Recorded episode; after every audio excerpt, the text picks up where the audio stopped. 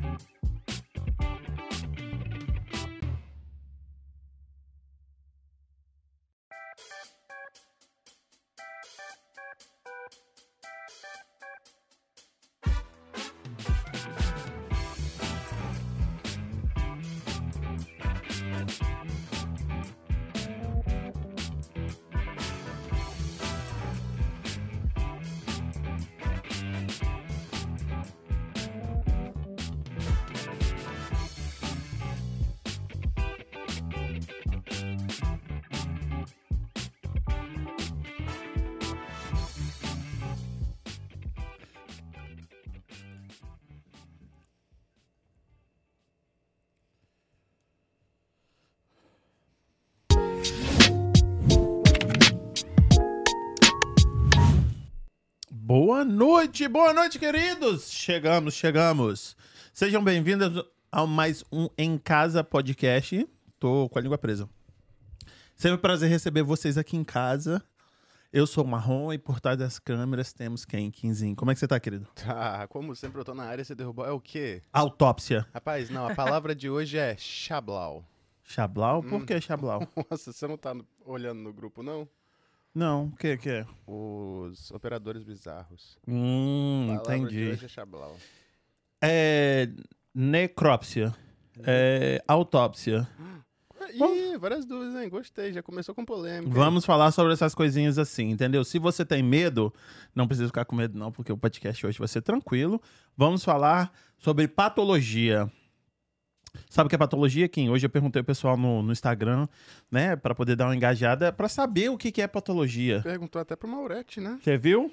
Então, patologia é o quê? Eu estudo. Eu, eu meti ali um, um, um latim antigo Hum. de patos significa Que morto. Patos que... Isso, latim. Aí eu povo assim, não, isso não é latim, não. Latim, é- meu, porque meu latim é antigo, entendeu? Entendi. Não é um latim, sim. É um latim antigo, então vem de estudo dos mortos. Hum, tem- faz sentido mesmo. Patos, estudo do morto, tá tudo ali. Tudo a ver, né? É sim. Ou estudo dos patos? Ó, não faz piada de pato, não. Faz piada, Ué, tá gente, vendo? se do morto não é, do pato não é, ou do que então? Olha só, você foi lá no, no Proseando Hum. e aí o Betão lançou a do pato. Aí eu achei que ia ficar lá no Proseando. Aí vem você agora mandar essa daqui. Se não é do morto, não é do pato, é do que então? É do. da patologia. Exatamente. Kim, se o pessoal quiser assistir, como é que eles fazem? Ao vivaço agora? Hum, Agora ao vivaço pelo YouTube, pela Twitch, pelo Facebook, se quiser ouvir quando estiver no trabalho. Google Podcast, Apple Podcast, Spotify e. Amazon. Toma.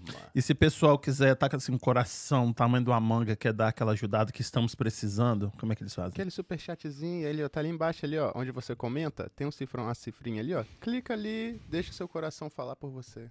É isso aí. E se o pessoal quiser assistir os melhores momentos desse, desse episódio e de todos os outros, temos no canal de corte. Ah, co- coloca aqui na, na tela aqui para mim, Kim. O canal de cortes eu acho que é Cortes em Casa Oficial. Então tem vários cortes lá e tem os shorts também. Tem um shorts dando muito bom, Kim. Muito bom. E é isso aí. Ah, Você quer falar qual que é sobre? Deixou a dúvida no ar aí. Tem um short que tá dando muito bom. tem shorts, alguns shorts que Aham. estão dando bom, entendeu? Ah. Sobre racismo dá muito bom sempre. Sobre sexo dá bom sempre. Sobre. Rapaz, ah, aquele da traição, então, deve ter uns, A uns clipes, traição então, né? é também quando veio a, a nossa psicóloga aqui, a nossa terapeuta, e deu, deu muito bom.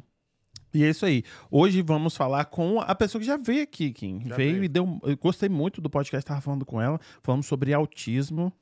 E eu aprendi muito. E muita gente veio falar comigo sobre, sobre esse podcast. Vamos receber novamente a doutora Andressa Costa. Muito obrigado pela sua presença. Olá, boa noite. Eu que agradeço pelo convite. Sempre, sempre. O prazer é sempre meu. Sempre meu. Ah, da última vez que a gente mar... que você veio, a gente já tinha marcado, você falou assim: olha, vamos marcar para antes de janeiro, fevereiro, por causa da neve. É, eu não gosto de neve. De dirigir na neve, então nem se fala. E aí, pum, calhou agora, fevereiro. E não levou nenhum dia. Aí hoje que você ia vir, pô, deu uma nevadinha lá onde você mora, né? Graças a Deus. Graças a Deus que não nevou aqui e só nevou lá um pouquinho, mas eu tava olhando a previsão do tempo. Você falou: meu Deus, vou ter que, vou ter que cancelar com o menino. Não, eu falei, eu vou manter minha palavra. Aí, ó. Você fez o vídeo. Ficou muito bom aquele vídeo que você fez, hein? Parece que você tem até experiência em palestra. Eu até gosto de falar, né? Eu falo, mas a questão é que eu sou chamada para falar de temas tão diversos que realmente foi uma coisa que eu fiz ali na hora. Muito bom, muito bom. Você- a maioria das vezes você fala sobre, sobre patologia ou você fala do autismo? Depende do público, depende do ambiente. Então, assim, como eu faço esse trabalho de conscientização sobre o autismo, então eu falo bastante sobre autismo. Mas, assim, na comunidade acadêmica, hospitais, palestras, é realmente voltado para a área de patologia, principalmente é, área de câncer, né? Que é a- com que eu trabalho hoje em dia. E aqui você dá a, a palestra sobre isso? Aqui nos Estados Unidos? Sim, agora mesmo fui convidada para participar de uma live da Los Garden Foundation, que é uma, uma, uma das maiores instituições de pesquisa de câncer nos Estados Unidos e no mundo. É um dos principais financiadores da nossa pesquisa. Então, dia 8 de maio, eu vou palestrar como vou ser uma das palestrantes, né, para falar sobre Breakthrough Cancer e falando sobre os meus mais recentes achados no câncer de pâncreas. Tá nojenta você, hein? Pelo amor de Deus. Tem que respeitar a doutora. Pois é, depois eu posso falar exatamente como que a vida foi me trazendo para Vamos falar sobre isso. Aqui. Vamos, vamos começar sobre isso. Do, do Espírito Santo pro mundo, hein, querido? Espírito Santo, você nasceu onde? Em Vitória. Vitória? É, tá menos. Vitória. Ah, não, Tudo bem. pelo amor de Deus, Vitória. Rio de Janeiro melhorada. É verdade, é verdade. Então, e aí, quando é que você chegou aqui? Eu cheguei, é, bom, falando só um pouquinho da minha trajetória antes, né? Então, nasci em Vitória, fiz faculdade na Universidade Federal do Espírito Santo, faculdade de medicina, em 2002, me formei em 2008. Trabalhei por vários setores de emergência, ambulância, tudo lá. Até 2000 e, final de 2011, início de 2012, quando eu entrei na residência de anatomia patológica, patologia na USP, em São Paulo, de 2012 a 2015. Depois eu vim para cá em julho de 2015. Antes eu vim, fui para Mayo Clinic fazer um estágio de três meses, voltei para o Brasil. E aí eu vim para os Estados Unidos em 2015, em junho, para Carolina do Norte, para fazer uma subespecialização de dermatopatologia. Acabei ficando lá dois anos e meio. No final de 2017, eu recebi um convite para entrevistar aqui no Dana-Farber, para uma vaga. E aí eu vim, entrevistei, e eles me chamaram. Em janeiro de 2018 eu vim para Massachusetts, estou aqui até hoje. Aí um ano depois o mundo acabou, pronto, pô, e tá em casa. Engravidei. de novo. Engravidou Uhum. desse jeito. E aqui, mas aí você falou assim, pô, medicina é um, é um curso tão tranquilo, é tão fácil, não é estressante. Deixa. Ah, entendi. Eu ia fazer uma brincadeira, mas agora eu entendi, Kim. Vê se você me acompanha. Então, medicina é muito estressante, né? E aí ela falou assim: ah, vou fazer patologia, porque tem que fazer não sei quantas ah, ah, ah, autópsias. Autópsias. E aí é uma coisa mais tranquila. Porque é Entendi. mais quieto, entendeu? É, é mais tranquilo, né? Isso, O porque não, não a- não reclama. N- Não É. tem risco de perder o paciente. Exatamente. Justamente. Mas assim, é, eu antes, né? Então eu sempre quis fazer medicina e sempre eu sempre eu sou totalmente apaixonada pela medicina. Aham. Tanto que eu morava assim perto do hospital e eu sempre estava, mesmo quando eu não estava de plantão, eu pedia para ir lá no hospital ver os doentes porque eu queria aprender. Então eu passei assim minha faculdade bem dentro do hospital, aprende- aprendendo com os doentes. E aí, depois que eu terminei, eu achei que eu seria uma médica clínica. Eu gostava de gastro. Eu pensava que eu ia ser gastro. E aí eu comecei a trabalhar. Trabalhei em ambulância, trabalhei na emergência, trabalhei em tudo. Em vila de pescador, tudo que você imagina. E aí, depois, no final de 2011, que eu decidi fazer patologia. Na verdade, assim, né? Às vezes algumas pessoas podem até não acreditar, mas assim, eu sou evangélica e foi Deus que me direcionou para fazer essa residência de patologia. E no começo eu falei assim: não, não pode ser, porque o patologista tem essa coisa de ser o médico que é um médico mais reservado, não gosta muito de contato com o paciente. E eu nunca fui esse tipo de médica. Eu sempre gostei muito de atender paciente. Da interação ali, né? interação com o paciente, com família, com toda a equipe. Eu simplesmente não conseguia me imaginar sendo patologista. Uhum. Mas eu falei, é, Deus sabe o que é melhor. E aí eu me inscrevi para residência de patologia e fiz as provas e passei em todas as provas que eu tinha feito, em todos os lugares. E aí, no começo de 2012, fui para São Paulo para fazer residência. Eu achei assim, ainda estava meio indecisa, ai, não sei se é isso que eu quero, porque eu gosto de paciente, mas eu simplesmente me apaixonei pela especialidade. Então, assim, Por hoje que eu olho você se apaixonou? porque é muito interessante, é muita ciência, é, é muita coisa interessante.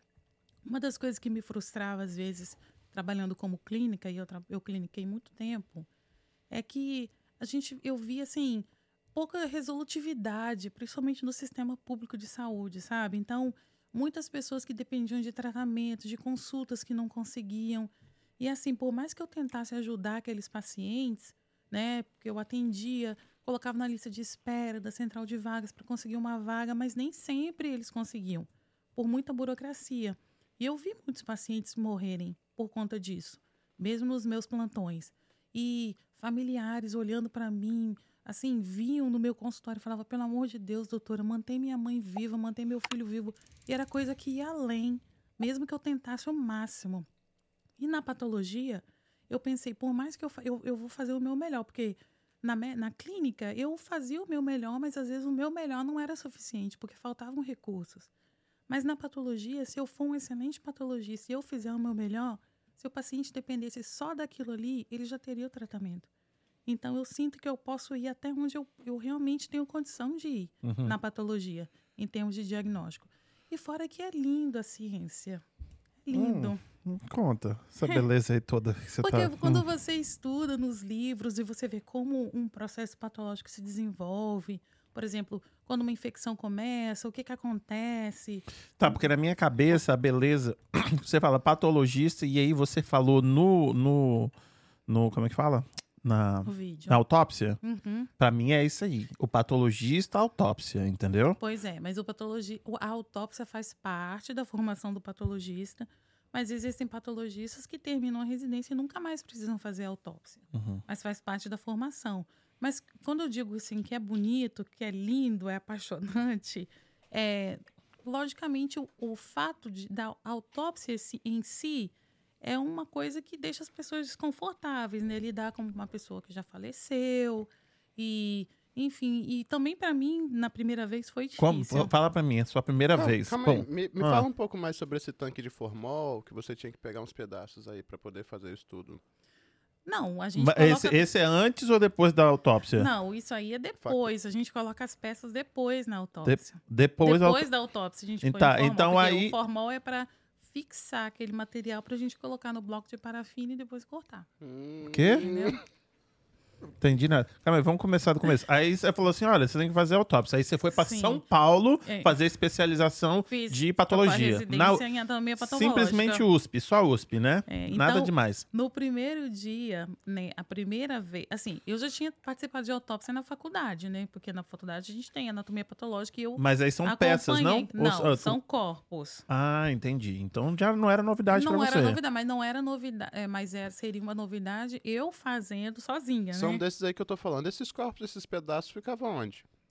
Ah, isso, isso lá na UF, você tá falando, quando, quando ela estava lá antes de fazer a especialização. A gente, a gente tem contato com, com cadáveres na faculdade de medicina desde o começo da faculdade, né? Oh, Porque maravilha. a gente estuda anatomia, que são cadáveres que são de pessoas desconhecidas ou pessoas Não, que às bem, vezes né? doaram. Ainda bem que é de desconhecido. Mas eles ficam ali pra gente, né, estudar toda a anatomia humana nos cadáveres. Aí foi para São Paulo? Fui para São Paulo fazer residência. Então, aí, no, a primeira vez que a gente desceu para o SVO, que é o Serviço de Verificação de Óbitos, é, a nossa chefe, né, que era a chefe da residência, ela fez a primeira autópsia com a gente e ela, cada um, primeiro recebeu o seu kit, que era um, um avental, era coisa tipo de açougueiro mesmo, um avental, uma bota branca, é, uma maleta com faca para é, um serrote, um, um serrote, coisa para É igual a gente vê em filme de terror mesmo, Isso. né? Isso. Hum, que legal. Então, tá de cada um. Ela falou, vocês não são responsáveis pela maleta de vocês e eu não aceito uma, uma autópsia suja nesse hospital. Ou seja, a gente tem que também ficar limpando o tempo todo para não ficar. Não é aquela coisa assim de filme de terror, arranca o um pedaço e joga lá, sabe? Tem que ser uma coisa limpa. E além do mais, para o patologista, aquele, aquele corpo é um paciente. A, cada peça é um paciente. A, a, lâmina é um paciente. Então a gente tem que respeitar. O que, que, é a lâmina? Lâmina é quando você faz. Você tira, faz uma biópsia, tira um pedacinho da lesão, aí você coloca no formol para fixar. Depois você coloca num bloco de parafina e aí você faz uma corta faz uma seção, uma secção hum. de bem fininha, de 4 micrômetros, 4 a 5 micrômetros, e aí você cora. E é isso que você olha no microscópio. Tá? Então, assim. Entendeu, Kim? Uhum. Então, aquela. Eu entendi porra nenhuma, mas tudo Então, bem. aquela primeira. Inclusive, eu ia falar a respeito do, do, do, respeito com o cadáver, a gente tem muito respeito com o cadáver. Uhum. Tem um, um, patologista, né, de, que, já, que já faleceu, e ele fez mais de 40 mil autópsias durante a vida. E ele é um patologista austríaco, Dr. Rogtansky, que ele fez uma carta ao cadáver. E resumindo, ele diz para o médico, para o estudante de medicina, quando o seu bisturi encostar naquele cadáver, tenha respeito por ele. Porque Legal. ele foi o filho de alguém, pai de alguém. e ele te deu a, a- a- ele e ele te proporcionou né, Oportunidade. a oportunidade de, estu, de estudar no seu cadáver. E aí você estava me falando ali atrás que lá são quantos cadáveres, quantos autópsias por dia? Então, o nosso serviço, que é o serviço de anatomia patológica do Hospital das Clínicas, a gente faz autópsias só de pacientes que estão internados, que estavam internados no Hospital das Clínicas e que faleceram por uma causa ou desconhecida, uma causa que não é muito clara, ou se tem algum interesse para a ciência que seja feita aquela autópsia, uma doença rara e que a família aceitou. Uhum. Então a gente tinha só uma mesa dentro do SVO para fazer aquela autópsia. Agora, o SVO, que é o Serviço de Verificação de Óbitos, daquela região de São Paulo, que se não me engano é a região metropolitana, Então É. todos os corpos que precisam de região. fazer autópsia para descobrir é, o que você acabou de falar iam para essa, para essa unidade. para essa, pra essa unidade do SVO, da- nessa região que era atendida por essa unidade. Aham. Tem outros serviços de verificação de óbito em São Paulo. São Paulo é muito grande.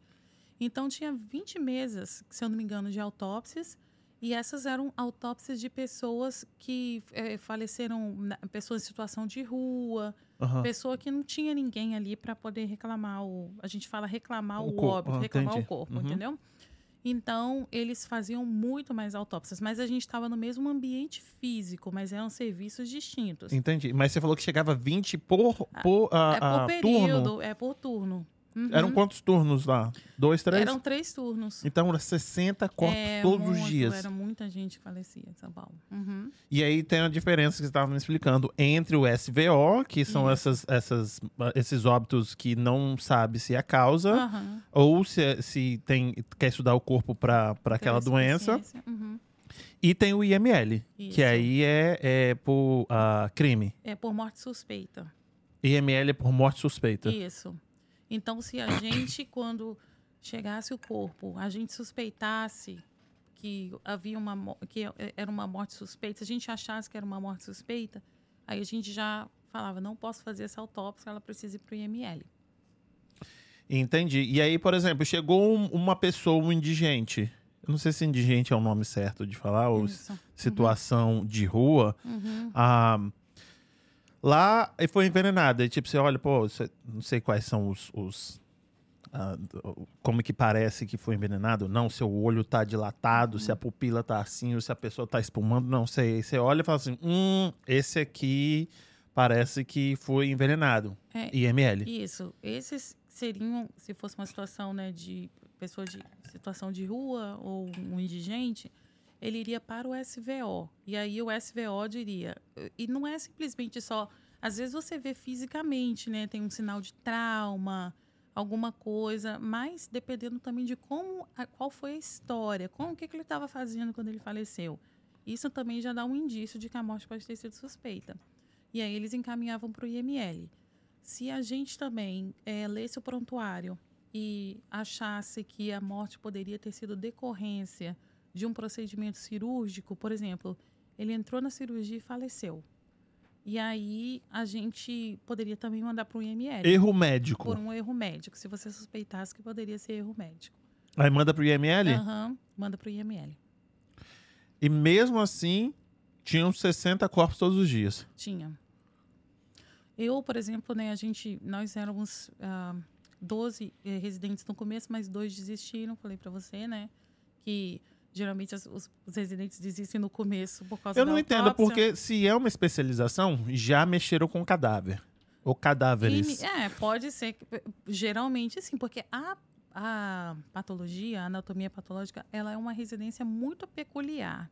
Então, você já sabe exatamente o que você vai, o que você vai fazer quando Uhum. você entrar lá, né?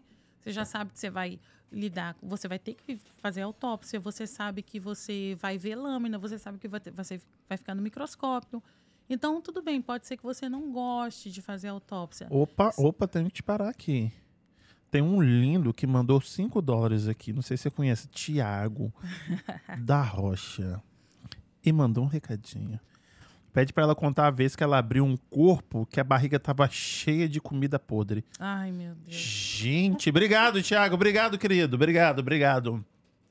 Obrigado pela, pelo o superchat e muito obrigado pela pergunta também. Tá, vou chegar lá, vou chegar lá. E aí a pessoa, por algum motivo, desistiu. É. São quantos na residência. Não chama residência, especialização? Residência, residência. Residência, como tá só te testando pra saber se lembrar mesmo. Na residência de patologia, é, quantos quantos corpos você tem que fazer autópsia? Sem, sem, sem autópsias até o final da residência. Sem autópsia. São quantos anos? São três anos. Mas aí você faz em um mês e mês? Não, com, com esse assim, tanto de gente? É, a questão é o seguinte, é, geralmente a gente faz autópsia mesmo na residência só no primeiro ano. Então faz 100 no primeiro ano. É, geralmente para você, mas isso você consegue fazer. Não, fácil, eu né? do jeito que você tá falando, uma É. semana e meia você terminou. Mas de tanta assim, gente, a morre. É, morre bastante gente. Mas assim, lembrando que estamos sempre como plantonistas e são 10, 12 pessoas, né? Então, depende aí, né? Mas dá para você fazer tranquilo, sem Uhum. autópsias por, um, por um ano. Você fica sozinha com o corpo? Na primeira vez, como eu falei, a, a chefe, né, faz com a gente.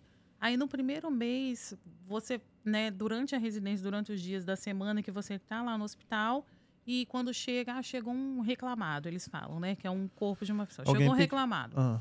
E aí você desce, não, então faz um tipo um rodízio. Não, mas o reclamado não é que alguém, tipo, tá falando, ah, é o meu marido, é minha esposa, é o meu. Isso, é. Isso. Chegou e já foi autorizado pela família. Ah, é entendi. reclamado.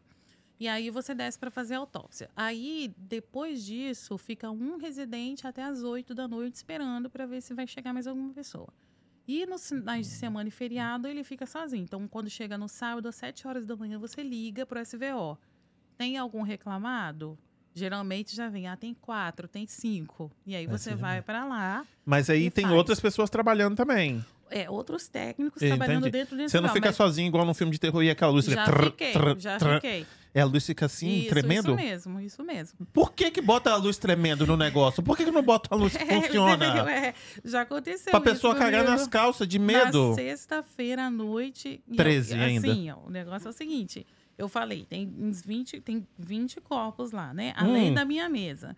Então, o técnico, ele abre todos ao mesmo tempo, abre, e depois, quando tiver aberto e tudo, tirado alguns órgãos mais importantes, o médico patologista do serviço de verificação de óbito vem com a prancheta olhando, anotando e tal. E aí, depois que ele termina, ele vai e deixa tudo aberto para depois o técnico vir fechar também, vir fazer o fechamento do corpo. Então, já aconteceu de eu estar lá fazendo minha autópsia na sexta-noite, no, no meu cadáver, e ter todos esses aí parados, abertos nas outras mesas. Sem, sem pano por cima? Sem pano, né? Sem pano. Tudo aberto lá. Tudo 20, 20 Isso. pessoas. Uma plateia te olhando. Isso. Só você e eles. Só eu e eles. E aí? Aí, como eu falei. Não dá um cagacinho, não? Não, não, não, não. Você se concentra na ciência, não se concentra no cadáver. Mas deve ficar assim, não, meu Deus. eu Porque principalmente porque a nossa, porque principalmente a nossa autópsia é diferente. Então você abre o cadáver em forma de Y, né, para porta Uhum. aqui, forma de, forma de Y, e aí a gente faz aquela autópsia que é a autópsia mais completa médica. E aí você a gente chama de, de autópsia em monobloco. Que aí você tira desde a língua até o reto um bloco inteiro com os órgãos e põe na mesa. E aí você afasta o corpo. Então, praticamente, você só fica com aquele bloco De órgãos. de órgãos. E isso E o que, que você tá tira- procurando ali? Você tá primeiro, antes de voltando os órgãos para dentro do paciente, primeiro quando o paciente chega, você examina ele por fora para ver se tem algum indício de alguma doença já. Né? Tá Pra ver se vai amarelo, mandar tá com outro- Não, mas para sua inspeção mesmo, porque a Hum. inspeção faz parte Aí você da sabe qual órgão que você vai É. procurar. Se tiver amarelo, também, né? É isso, também. Entendi. Aí você olha, tá bom. Terminou de fazer a sua inspeção, aí eles abrem a pele, o técnico abre aqui, né, o couro cabeludo, tira, abaixa e abre a calota craniana para tirar o O cérebro. cérebro. Tira e põe para fixar. Aí depois ele abre o, o corpo em Y e tira esse monobloco. E aí, o, e aí eu acho que isso facilita um pouco você tornar aquilo mais científico e menos pessoal. Porque daí você não fica com aquele corpo ali, Entendi. olhando para ele. Você fica Coloca só um paninho no rostinho dele assim que dá uma Você melhorada. fica só Tapa as partes, entendeu? Você chega e você fica só é, é, no bloco. E aí você começa, tem toda uma técnica. Você começa a dissecar os vasos, a veia, a artéria. Aí depois você vai olhando todos os órgãos. Começa pelos rins, Aí você vai subindo. Deixa eu te perguntar, e se o cara falou assim, ó, morreu de câncer de próstata, tem que arrancar a próstata do Ah, homem? não, a gente tira todos os órgãos, a gente vai começa devagarzinho. Depois a gente tira todos os órgãos, pesa, mede e tira foto. Pra você documentar depois e também, porque se você for publicar aquele caso depois, ele tá bem documentado. Eu tenho as melhores perguntas. Você não julga, não? Não, não julgo não. Fala, nossa, aquele dali era feia, hein? Falar que tem um- tem 20 pessoas deitadas ali, né? Você fala, nossa, aquele dali foi estar judiado, hein? Que bicho feio da Não, porra. a gente não olha isso Nossa, não. gente, olha tão. Parecia Não. tão bem morto já. Não, Não, eu não digo julga, que não. a gente não olha Você não mesmo. mas você não conversa com eles, não? Não. Nunca não bateu uma conversa. portinha, não? Um negócio assim? Um... Não caga... Um Nunca passou um cagacinho, assim? Um cagacinho, besteira. Não, eu te falo que não, assim, de uma vez que eu fui numa sexta-feira dessa, que, que Hum. depois que a gente tira os a gente, como eu falei, pesa os órgãos, tira e depois você só tira na verdade um pedacinho, um centímetro, que é o que você vai usar depois para fazer essas A lâmina. lâminas, isso. E depois você põe o resto de volta nele. E como é que você bota de volta? Você, não, você põe de qualquer jeito. De qualquer jeito também, não, Não, doutora. eu digo assim, você não, você não vai tentar colocar na mesma posição que eles estavam. Você Entendi. coloca. Mas você pega assim e joga ali? Não, você vai de pouco em pouco. Vai botando. Vai botando. E aí depois vem o homem lá e costura. Isso. E aí, é, eu fui, então, levar para uma salinha, né? Que é onde ficavam todos esses... Aí esse potinho tem formol, onde a gente coloca os, os- os Pedacinho. pedacinhos. E aí eu fui entrar nessa sala e tinha Hum. uma, uma paciente Uhum. que estava lá naquele corredor porque já ia eh, entrar para ser preparada para o velório. Não, Ah, já já tinha tinha sido, saído, já, já tinha saído. Entendi. E aí tava atrapalhando um pouco a porta. Aí eu falei, dá licença. Aí tirei a mãozinha dela, dá licença. E aí entrei no meu lugar. Entendi. Mas assim, eu digo para vocês, é, é ciência. Você se concentra na, no que você está fazendo na doença. Porque a partir do- daquele momento, você, vo- lógico, a gente tem muito respeito pelo cadáver Sim, sim, sim. muito respeito. Então, por isso que não se faz piada, não se faz nenhum, nenhum tipo de brincadeira. Não, isso faz, E faz você- muito sentido. E você ali se concentra na doença, porque aí você olha, peraí, esse pulmão ele tá mais pesado do que ele deveria. Uhum. Então, a consistência dele parece uma consistência de quem teve pneumonia.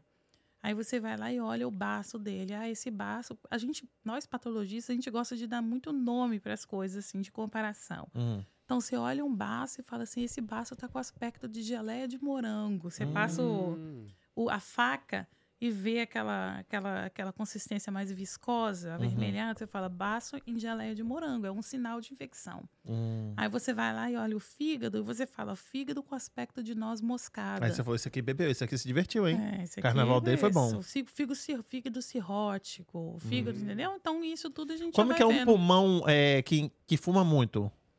Então, tem o que tem antracose pulmonar, Ah, Mas esse você me Tipo, pegou, de- né? E tem a. eh, Depende, ele pode. Ele, é- é- geralmente ele é um pulmão mais inflado. Ele não é preto igual o povo mostra, não? Ele também é preto. Eu pensei que ele fosse mais.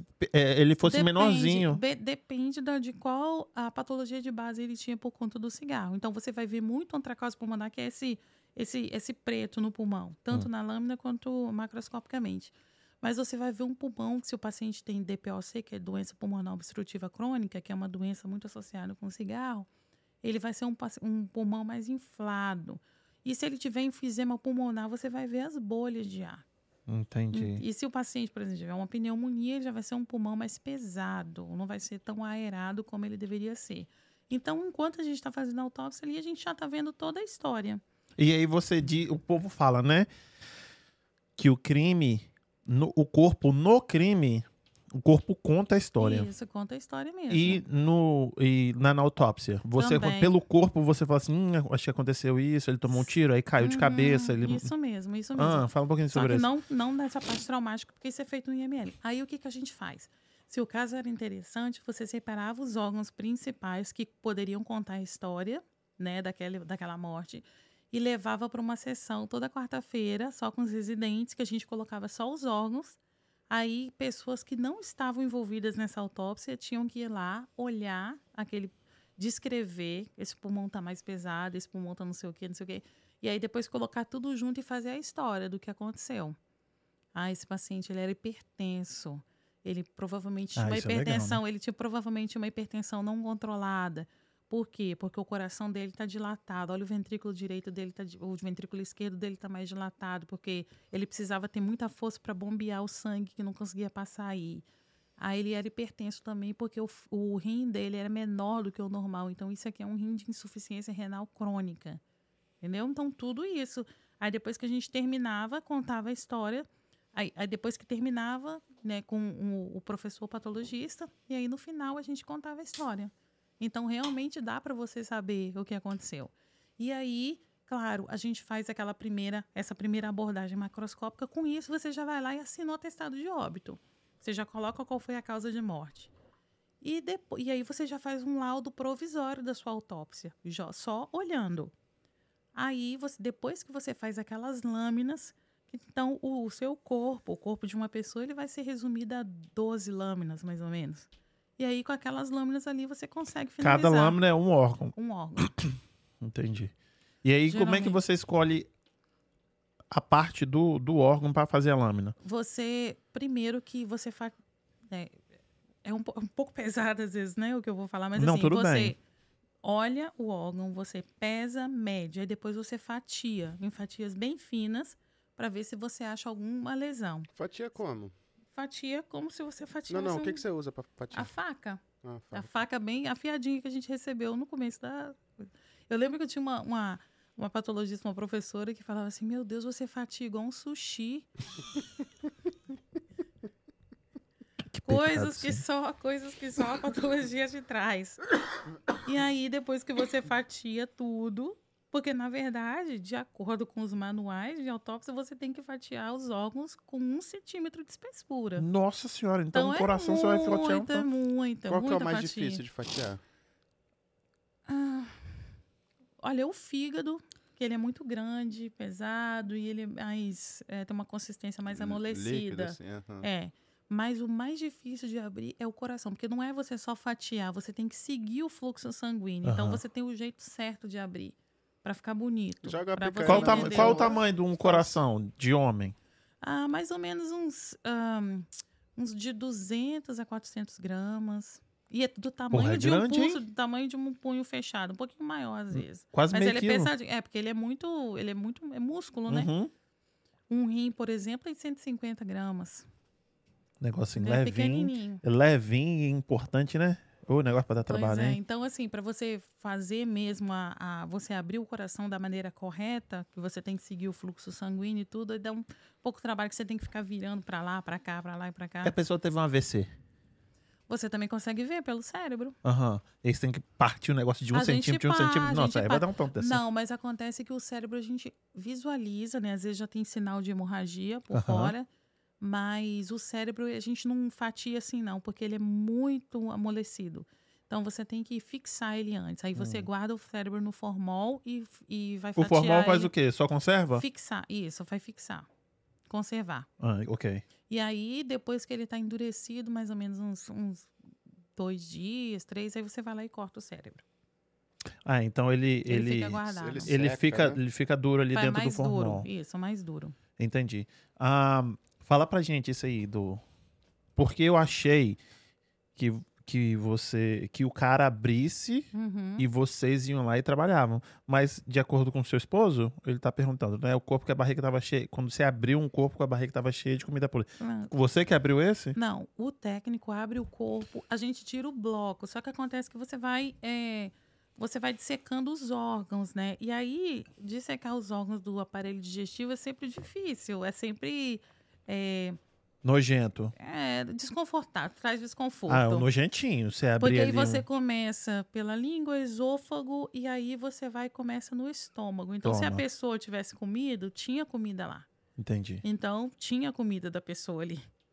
E aí, você vai fazer o quê? É, você vai ter que abrir, lavar tudo, enfim. Ah, você lava? Você lava, lava, lava o... Abre, aí ele fica... Fica ah, tipo uma, Aberto. é, uma bexiguinha, aberto. Aí Igual uma você- buchada de bode. Isso. Aí você lava e, e- e pronto, deixa ele secando ali Ah. e continua. E o intestino também, se a pessoa tiver... é, Não, o intestino. Vai sair um Entendeu? cocô ali. é, o intestino é pesado. Mas a gente faz.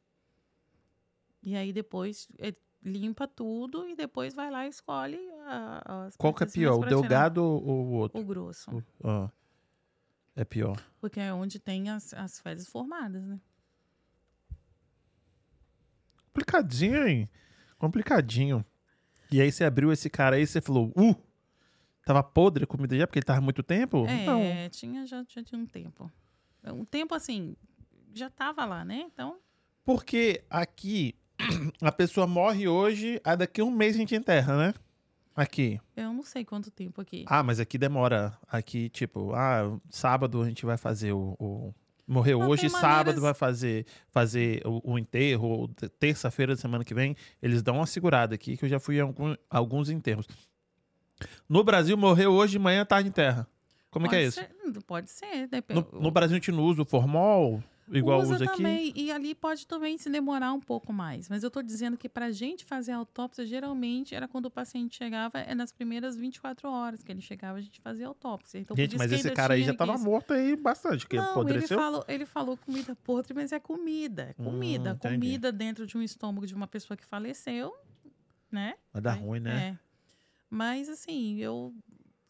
A gente vai se acostumando. Não é que você se acostuma com. Você, você se acostuma e você começa a olhar aquilo ali com ciência, vai ver e, e você vai descobrindo coisas, é, doenças ali naquela autópsia. Você vai descobrindo de que, que as pessoas morreram. Você vai conseguindo dar respostas para a família. Às vezes a pessoa tem uma doença, por exemplo, você olhou lá, viu que a pessoa tem um rim policístico. Isso é uma doença autossômica dominante. Ele é, trans, ele é, ele é transmitida de geração para geração. O que, que é um, um- um estômago? Você falou o quê? Um rim Um policístico. rim policístico. É um, que, é um rim que é cheio de cisto. Hum, então, tem vários ali, cistos. Isso. Ah. Então, aquilo ali é uma doença que ela é, ela é transmitida geneticamente. Então, se você descobriu aquilo ali, você vai lá e fala com a família. Você faz o atestado e a família depois é encaminhada para fazer acompanhamento. Entendi. Entendeu? Então, é, é- a autópsia, ela, ela, ela traz respostas para as perguntas, não apenas do médico que atendeu, da equipe médica, mas também da família, né? E, às vezes, é, pacientes né, que tinham é, aborto espontâneo, a partir de 12 semanas também, os fetos iam para lá para a gente fazer autópsia. E aí você conseguia Você dizer... falou que fez de muita criança, É, né? A maioria das minhas autópsias, infelizmente, foi de criança. Foi de bebês, inclusive. E era muito. é, Nossa. O era- primeiro deve ter sido. Olha, eu tenho uma lembrança de uma autópsia de um bebê que eu fiz, nunca me esqueci. Que a mãe tinha 42 anos e ela sempre tentou engravidar e não conseguia. E ela fez fertilização in vitro. E aí teve aquela criança, uma menininha linda, parecia uma bonequinha. Só que depois a menina apareceu com um tumor. E aí ela foi fazer quimioterapia, começou a fazer quimioterapia, depois voltou para casa e começou a passar mal. A mãe aumentou, começou a passar mal, depois a menina teve uma parada cardiorrespiratória e morreu. E aí mandaram para autópsia. E aí fui eu que fui fazer. Então ela tinha um, um, um tumor chamado neuroblastoma. E já tinha vários órgãos acometidos, né? O fígado dela tinha vários, vários órgãos, adrenal, rim, tudo acometido. Mas é um tumor que é tratável. Ela estava fazendo quimioterapia. Mas acontece que ela não faleceu, ela não faleceu por conta do tumor. Ela faleceu porque ela aspirou o leite materno. E aí, na hora que eu abri a traqueia dela e os brônquios, o leite estava lá. Entendeu? Ela morreu afogada? Ela morreu engasgada com leite materno. Porque ela estava fazendo quimioterapia e aí ela né, teve. Ela, a mãe amamentou e ela estava fazendo quimioterapia, ela deve ter vomitado, né? E aí ela aspirou o leite. E aí isso ficou muito gravado na minha cabeça. Porque era uma criança assim, externamente perfeita. Os órgãos estavam comprometidos com o neuroblastoma, mas é um tumor que é tratável. E ela já estava fazendo a quimioterapia, ou seja, ela provavelmente não morreria desse tumor. Mas aí você faz, você faz a, a engenharia reversa? Tipo, por que, que ela pegou isso? Isso veio da mãe? Se, você não, faz a isso gente, aí? a gente, a gente nesse caso a gente só estuda a doença, né? Mas a gente não faz assim. Depois a mãe pode fazer um acompanha- um acompanhamento genético, então com a equipe de genética médica, para fazer esse aconselhamento, fazer exames mais específicos. Mas ali a gente consegue dizer qual é a doença. E aí você consegue dizer se é uma doença que é, que, como eu falei, do, do rins né? policístico, se é uma doença hereditária. Entendeu? Só, por exemplo, se você pega um, intesti um, o intestino, um cólon que está cheio de, de divertículo ou de pólipos, que são pequenas formaçõezinhas, assim, pequenos carocinhos dentro do intestino, também é uma doença que é familiar, pode ser familiar. Então, precisa de acompanhar toda a família para câncer de, de cólon precoce, entendeu? Então, a autópsia, ela traz muita resposta. Eu peguei também muitas crianças, muitos bebês que tinham uma formação.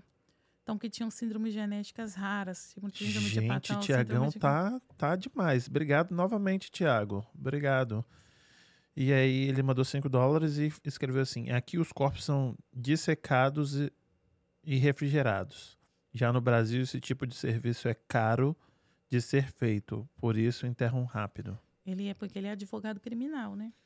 O ah, Tiago. entendi. Ele sabe a, a fundo isso. Pois é.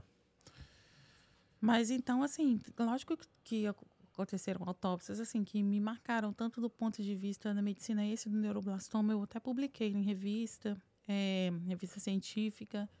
E um outro caso também foi de um, um, adolescente que, que tinha deficiência. Foi num sábado que eu fiz essa autópsia. E ele reclamava muito de dor na barriga mas acho que ele como ele não conseguia falar muito bem ninguém porque ele tinha deficiência uh, deficiência cognitiva deficiência mental ele não conseguia explicar bem, eu imagino. E ele apontava às vezes para a barriga e fizeram ultrassom, não sei o que, não conseguiram. E aí, na hora que ele faleceu, quando eu fui fazer a autópsia, ele estava com uma úlcera perfurada. Porque ele estava usando muito anti-inflamatório. Nossa, furou a parede. Furou a parede e ele morreu de abdômen agudo. Nossa. Então, assim, são coisas que a gente que a, que a autópsia consegue dizer. Por isso que eu falo, eu me concentrava muito na ciência. Sim, sim. E aqui, só esse dado para a gente progredir na sua história, você disse que a maioria das pessoas que faziam autópsia era o pessoal de baixa renda. Sim, naquele... Tipo, é um dado que você É, tinha, não quer dizer que seja um dado Isso, oficial, mas um isso. dado que você reparou lá. Isso, isso. Porque é a população também que o Hospital das Clínicas atende, apesar de que é um hospital muito conceituado e que a maioria dos médicos que trabalham lá também trabalham em grandes hospitais privados como o Sírio e o Einstein. Aham. Mas eram pessoas, é a faixa etária que era atendida lá, entendeu? Então, é, eu, eu, porque assim, como eu falei para você, qualquer médico pode assinar um atestado de óbito. Então, eu imagino que às vezes as pessoas com, com uma situação econômica ma- mais favorável, né, elas têm mais acesso a médico, colega, amigo, médico privado, então, médico que já faz acompanhamento. E muitas dessas pessoas que têm uma situação econômica mais desfavorável são pessoas que realmente são pessoas que dependem mais ali do posto de saúde, tem uma alta rotatividade de médico, difícil de médico conhecer aquela história a fundo, a ponto de dar um atestado de óbito, entendeu? Entendi. Então, é, essa era a minha sensação. E aí, isso aí foi só o primeiro ano, que a gente ficou esse tempo todo aqui falando Eu só fui do primeiro, primeiro ano. ano. Foi no primeiro ano. E aí você.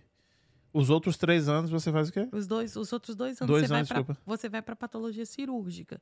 Aí lá é, quando, é onde você recebe realmente as biópsias ou as amputações, as peças, né, que a gente chama, para estudar. Né? É a pessoa que foi lá com um carocinho no pulmão, com um nódulo, com um carocinho na pele, fez a biópsia, aí você só recebe A aquele- lâmina. a- é, você recebe aquele pedacinho e aí você corta direitinho e coloca para fazer a lâmina no bloco. Aham.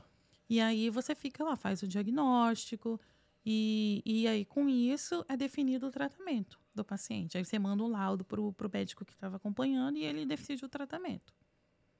Nossa. Pergunta aqui. Não? Mas são muitas, a gente roda em muitas especialidades. Roda no hospital da criança, roda no, na, na ortopedia, então a gente vê muitos tumores ósseos. É, no, no INCOR, né, no, no, no Hospital do coração, Coração. então vê muito caso de coração e pulmão. E roda no Hospital das Clínicas mesmo, no, no, no Instituto Central, né, que é para onde vai a maioria dos casos. E também o ICESP, que é o Instituto de Câncer do Estado de São Paulo, que tem uma, um volume muito grande, é um hospital muito equipado. Eu acho que não deve nada ao Dana-Farber, por exemplo, da Harvard. É um hospital muito bom esse serviço. Tá. E quando é que o câncer, então, entrou na sua vida? Bom, o câncer de pâncreas que eu estudo hoje Hum, Bom, então na residência a gente já, né, já estuda, já faz isso, os diagnósticos, mas é, o câncer de pâncreas exatamente entrou na minha vida quando eu vim para cá, né? Eu vim fazer a, a especialização em dermatopatologia, então eu estudava câncer de pele, né? Melanoma, câncer E por que, você quis estudar isso? Tipo, câncer de pele. Não era só câncer, eram todas as lesões da pele, porque eu sempre gostei de estudar a pele. Uhum. E aí eu achava interessante as lesões inflamatórias da pele, que muitas, né, com o tratamento adequado, você consegue fazer, você consegue ter uma vida é, normal. E os cânceres de pele também, o carcinoma hepat- escamocelular e o carcinoma basocelular, que se você tira, você também consegue ter uma vida normal. O melanoma é um pouquinho mais complicado, mas mesmo assim também tem uma alta taxa de sobrevida. Então eu estudava, eu estudava, é, eu, eu estudava dermatopatologia na Carolina do Norte. E a minha ideia era ter vindo um ano e voltar para o Brasil, né? A gente veio com essa ideia de voltar, voltar para o Brasil. Só que aí no final do primeiro ano eu engravidei, né? Vim com meu marido, engravidei. E aí eu fui, então, continuar um pouco mais lá. E aí o meu chefe lá me, me convidou para dar aula para os médicos residentes daquele hospital. Chama Wake Forest Baptist Hospital. E eu comecei a dar aula, fiquei dando aula um ano e meio naquele hospital para os residentes. Aula de quê? De dermatopatologia. Hum. E aí, depois, no final do ano, eu recebi a proposta de vir entrevistar nesse hospital aqui. Vim para Boston. E eu vim, entrevistei para trabalhar nesse laboratório com câncer de pâncreas. E porque eu ainda estava no processo de revalidação do meu diploma aqui. Então, falei, vai ser uma boa oportunidade. E aí eu vim para cá, entrevistei e fui chamada. Então, foi aí que eu comecei a trabalhar com câncer de pâncreas, que é um câncer com alta mortalidade, é um câncer super difícil de estudar. Vou te. Vou te interromper. O que é o pâncreas? O que o pâncreas faz? O pâncreas é um órgão do nosso organismo e ele tem uma função tanto exócrina quanto endócrina. Ele produz tanto hormônios quanto produz substâncias também para ajudar na digestão, por exemplo. Você sabia Ele que, que que o pâncreas fazia isso tudo? Claro.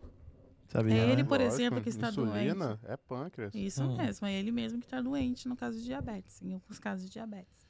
E é- Tá, entendi. É porque não se fala muito do pâncreas, não. Não, né? porque ele é um órgão retroperitoneal, então ele é um órgão que fica lá, Lá atrás. Geralmente ele não dói. A única quando ele dói é nos quadros de pancreatite. Aí já deu ruim já. É. Na hora que deu. Deu ruim. Doeu, deu ruim. Doeu porque Porque, se você- hum, porque quando ele, você está com um quadro de pancreatite alcoólica, pancreatite aguda, que geralmente é causado por libação alcoólica, ou seja, você tomou todas, todas, todas, todas, pode causar um quadro de pancreatite. A pessoa chega com uma dor tão insuportável, que geralmente ele não dói. Mas um quadro de pancreatite aguda, se você passar a mão superficialmente na barriga dele, ele já vai sentir uma dor. Mas não fica lá atrás? Fica lá atrás, mas acontece que ele irrita toda a parede ah, e a, a inervação também vem aqui para a parede abdominal. Entendi. Porque quando dá dor nas costas aqui, o povo fala, é rim. Hum, rim, tá doendo o rim, é pedra no rim. O rim também tem localização retroperitoneal, que significa que está lá atrás. Uhum. Então a pessoa sente dor atrás, mas o pâncreas ele não dói. Então quando ele dói num quadro de pancreatite aguda é um quadro mais Fazendo, na hora que do- do- falou, é, é, tá doendo, foi, o- foi o pâncreas, filho, ó, deu ruim. É. Deu ruim. faz ranca? Como é que é? É, você trata primeiro, a pessoa fica em jejum, no quadro de pancreatite aguda, fica em jejum porque o pâncreas ele é responsável por produzir hormônio, por produzir é, hormônios, substâncias para ajudar na digestão. Então a primeira coisa que você faz é parar a digestão, porque aí o órgão não produz mais essas substâncias. E você faz medicação para dor e se for o caso, você também faz antibiótico. Entendi. Deixa eu agradecer o pessoal que tá aqui ao vivo com a gente. Tiagão. Vera Matias. Parabéns, mãezinha. Muito orgulhosa de você. Ah, ela é do grupo Super Parents, o nosso grupo de suporte para pais brasileiros com crianças com necessidades especiais. Um beijo para todo mundo do Super Parents. Mônica Antunes. Que trajetória linda. Parabéns. Os caminhos de Deus são, são perfeitos. Regina Lúcia, beijo pra você. Ahn, Raquel. Que é a teacher. Mônica Antunes. De novo. Mandou aqui mensagem dizendo: Eu, eu jurava que tirava os órgãos pra enterrar. Acho que não, né? Não, Nem a sempre, gente né? põe de volta. Só se for doar, né? Josi da Rocha. Ah, e ela tá- da, igreja que eu frequento, que é. Maravilhosa, cheia de conhecimento. ela é ótima. E de Deus. Beijo, Josi. Swelling. Ah, que pra falar seu, se eu falar seu sobrenome. Eu também não sei falar sobre Heward. Não sei, desculpa. Lindona, parabéns. O patologista, a Mônica falou, o patologista pode sugerir tratamento quando eles confirmam as doenças? Ah, não é, é- eticamente a gente não faz isso, mas a gente discute com o clínico em reuniões às vezes, porque assim hoje em dia existem terapias que são chamadas de target therapy, que são terapias que não não é assim que todo mundo, por exemplo, que tem câncer de pâncreas ele vai tomar o mesmo remédio e vai melhorar. Não? Não, porque existem pessoas que respondem melhores a determinado tipo de remédio do que outras. Faz sentido. Então, assim, agora a gente, como a gente quer fazer uma medicina mais personalizada, você quer fazer um medicamento que dá certo para o tumor daquela Aquela pessoa. pessoa. Então, às vezes, ele tem uma proteína diferente. Isso que eu ia falar, porque outro. às vezes ele tem o, o negócio do. Como é que é? Da, da Intolerância? intolerância a alguma coisa. Pô, ele não vai colocar aquilo ali. Ou então ele simplesmente não tem a proteína específica para aquele tipo de tratamento. Então Saquei. é isso que a gente faz ora- agora. Então, com esses, com esses exames específicos que a gente faz, a gente já consegue dizer mais ou menos que tipo de tratamento ele, ou aquele paciente vai responder. Agora, o, o- você, você, não, você não orienta nenhum tipo de tratamento, mas você discute com o clínico. é, Esse, esse tratamento aqui pode ser melhor do que esse aqui. A Na verdade, vocês sabem mais do que o clínico, mas vocês não podem, né? Atravessar não, o cara, né? a gente sabe no sentido de que você tá dizendo o que é que é. Exatamente. Porque muitas das vezes fala, ah, não, não é. Ou então você vai lá e fala, ah, não, eu acho que não é, mas você fala, é, tem indício, é. Aí a gente vai para as reuniões clínicas, mostra foto, tudo, fala. É- é. Não, vou- eu vou dar o recado antes, eu vou te perguntar como é que você faz pra saber o câncer da pessoa. Eu queria agradecer o pessoal que faz isso aqui acontecer. Kim, coloca na tela pra mim o Brazilian Takeout. Hoje mandou pizza pra gente, que a gente sempre adora. Com, ó, detalhe, com bordinha. hein? Com borda recheada, é Isso verdade. que é Mandou pizza com- de verdade, né? Com borda? Eu mando... trouxe porque você gosta, né? Porque pizza não pode ter borda recheada, assim? né? Tem que ser sem borda. Ah, também vai falar que pizza É, é... Nutella. Como é que é o nome? Ah, É... Marguerita. Ah, Ah, eu gosto de maravilhoso. marguerita. Não, não é? Não pode Quem não ser. gosta? Não pode ser redonda, tem que ser esticada. Gosto de qualquer jeito. Pizza é muito bom sempre. Brazilian Takeout fica aqui em Fall River. Você que tá ah, querendo o quê? Um buffetzinho, pizza, pastel, hambúrguer.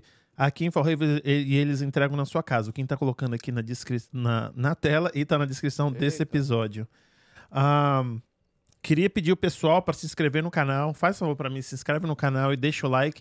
E manda o pessoal que tá interessado nesse assunto. Se inscreve no canal para mim, por favor. Quem coloca aí, se inscreva no canal. E é isso aí. Como é que eles descobrem ah, que a pessoa tem um. um- Eu tenho uma dica. Fala Se aqui. ela pega o pâncreas e tem um, um câncer, ela fala aqui, ó, é câncer de pâncreas. A pessoa tá viva, como é que ela pega Ah, o tá câncer? viva nesse Uhum. caso? Hum. A gente faz a biópsia. Como é que Então, faz a assim- biópsia do, do, do. É por- guiada por tomografia. Porque assim, é, então o paciente ele vai se consultar com o clínico geral, com, com o especialista, com o cirurgião, enfim, com um conjunto de sinais e sintomas. Então assim, você olha para um paciente, você vê a idade dele, você vê que o paciente está com um quadro de emagrecimento, você vê que o paciente está com um quadro de. pode ter uma dor abdominal, mas principalmente o emagrecimento, começa a ficar um pouco amarelado, né, com icterícia. E ele não tem fator de risco para outros tipos de câncer, ele fuma, fumo é fator de risco para câncer de pâncreas. E aí é, você vai fazer os exames, né? Você vai fazer a tomografia e você vai lá e vê o nódulo. Infelizmente, o câncer de pâncreas, quando ele aparece, quando ele dá sintoma, ele já está difundido no corpo. Já é metastático, já tem pouca chance de cura por cirurgia. E aí o, o clínico, o cirurgião vai lá e faz uma biópsia guiada por o radiologista vai lá e faz uma biópsia Faz um guiada, buraco na barriga. faz com seringa, é uma seringa. Cara acordado? Faz a, a medicação anestésica, né? E aí você faz assim, vai, vai com a seringa para Tira um retirar pedacinho. para isso guiado pela tomografia. E aí você tira só o que a gente chama de uma core biópsia, que tem mais ou menos um, um milímetro mais ou menos de espessura. Mas e aí ele tem que ir no lugar certinho. no, no lugar certinho. Onde As- tá lá mais escuro, sei lá, e Isso, vai. onde tem lá um nódulo formado. Que aí ele vai lá e faz a biópsia. E quando vem a biópsia, você olha e fala, câncer.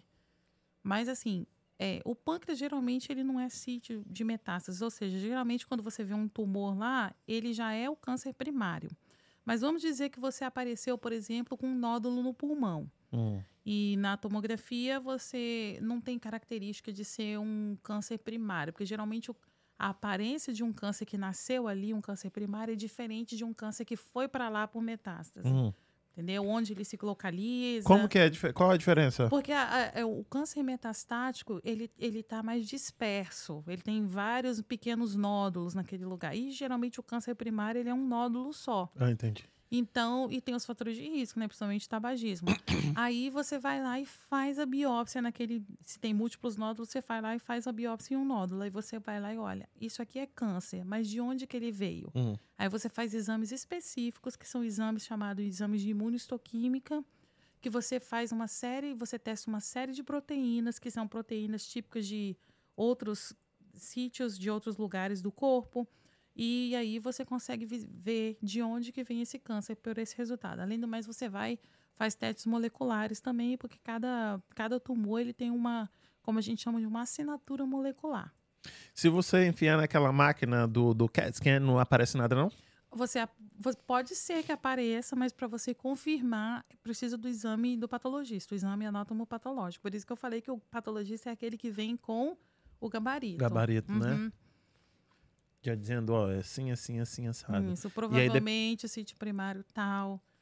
E aí, se ele vem, tá, isso aqui é um, é um câncer. E aí Uhum. você olha e fala assim: esse aqui, infelizmente, tem dois meses de vida. É o caso do câncer de pâncreas, né? Que a sobrevida de um ano é muito pouca. A sobrevida é pequena depois do diagnóstico de câncer de pâncreas. Como é que eu evito, então, de ter um câncer de pâncreas? O câncer de pâncreas, ele é principalmente adquirido por mutação. é, e ele é um. É um Mutação tamanho- que tá pra, genético ali, que, que, que Isso, você nasceu com aquilo ou, familiar, ou, ou O- As externo? duas coisas, as duas coisas. E principalmente um dos principais fatores de ris- risco para o, o câncer de pâncreas é o fumo, Meu Deus do tabagismo. céu. Gente, vocês que fumam, cuidado, hein? Ah, Então, é, é um câncer que também pode estar associado a diabetes, mas é principalmente fator de risco é fumo. Cigarro, então. familiar, é. E faz diferença do cigarro? Se eu fu- fumo um vape, se eu fumo uma maconha, se eu fumo Porque um o que, cigarro. conta, o que conta é a carga tabágica que a gente calcula. O tabaco, então, que é o Isso, problema. co- co- co- conta, mas acontece que o vape ele pode trazer outros problemas e- por causa das substâncias que são colocadas ali dentro do vape. Ah, o gostinho ali, aquela Isso, substância isso, química ali. Porque você, eles não, se eu não me engano, até hoje eles não abriram muito bem qual que é a composição daquilo ali, Entendi. entendeu? E o FDA deixou passar. É, deixou passar. Legal. Uhum. Então, mas o cigarro ele está muito associado com câncer. Então, assim, infelizmente, quando um paciente chega com câncer de pâncreas, é um câncer que já é avançado. E é, a minha pesquisa, o foco da minha pesquisa agora, que foi, que foi publicada agora no final de 2022 no Clinical Cancer Research, que é um jornal clínico aqui dos Estados Unidos, é, que foi o uso de quimioterapia neoadjuvante no câncer de pâncreas. A o, terapia neoadjuvante significa que ela foi feita antes da cirurgia, porque assim, o tratamento do câncer de pâncreas, quando ele consegue ser ressecado, quando ele consegue ser operado, é o tratamento de escolha.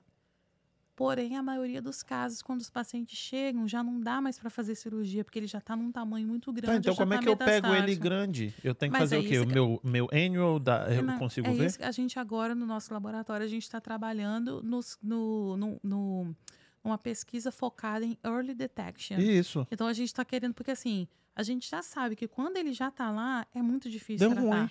Então a gente está tentando agora é, tratar e reconhecer quando ele ainda No não começo, che- bem no comecinho. Porque a gente sabe que o câncer de pâncreas, ele vem de lesões que a gente chama de lesões precursoras, que são chamados PANINs, que são neopla- neoplasia intraepitelial pancreática.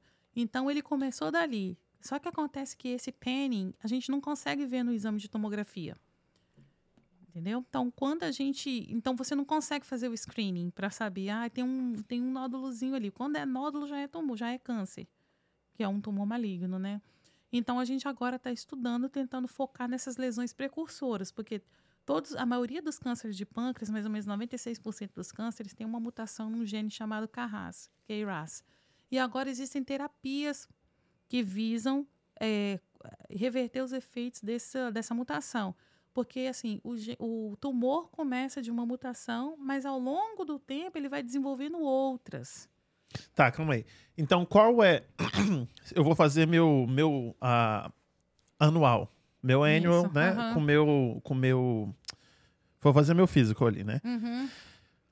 Qual é o, o, o exame que eu tenho que pedir para minha médica para ela pedir para eu detectar isso? Um, um Não negócio de- existe. Ah, não, Não mas aí você me existe. quebrou, porra. Não, não existe. Então o negócio é morrer. É, não- por isso que a gente está trabalhando tão pesado nas pesquisas. Gente! Porque a gente está Danadinho tentando, ele, hein? a gente está tentando descobrir uma maneira de atuar nessa lesão precursora antes dele virar câncer.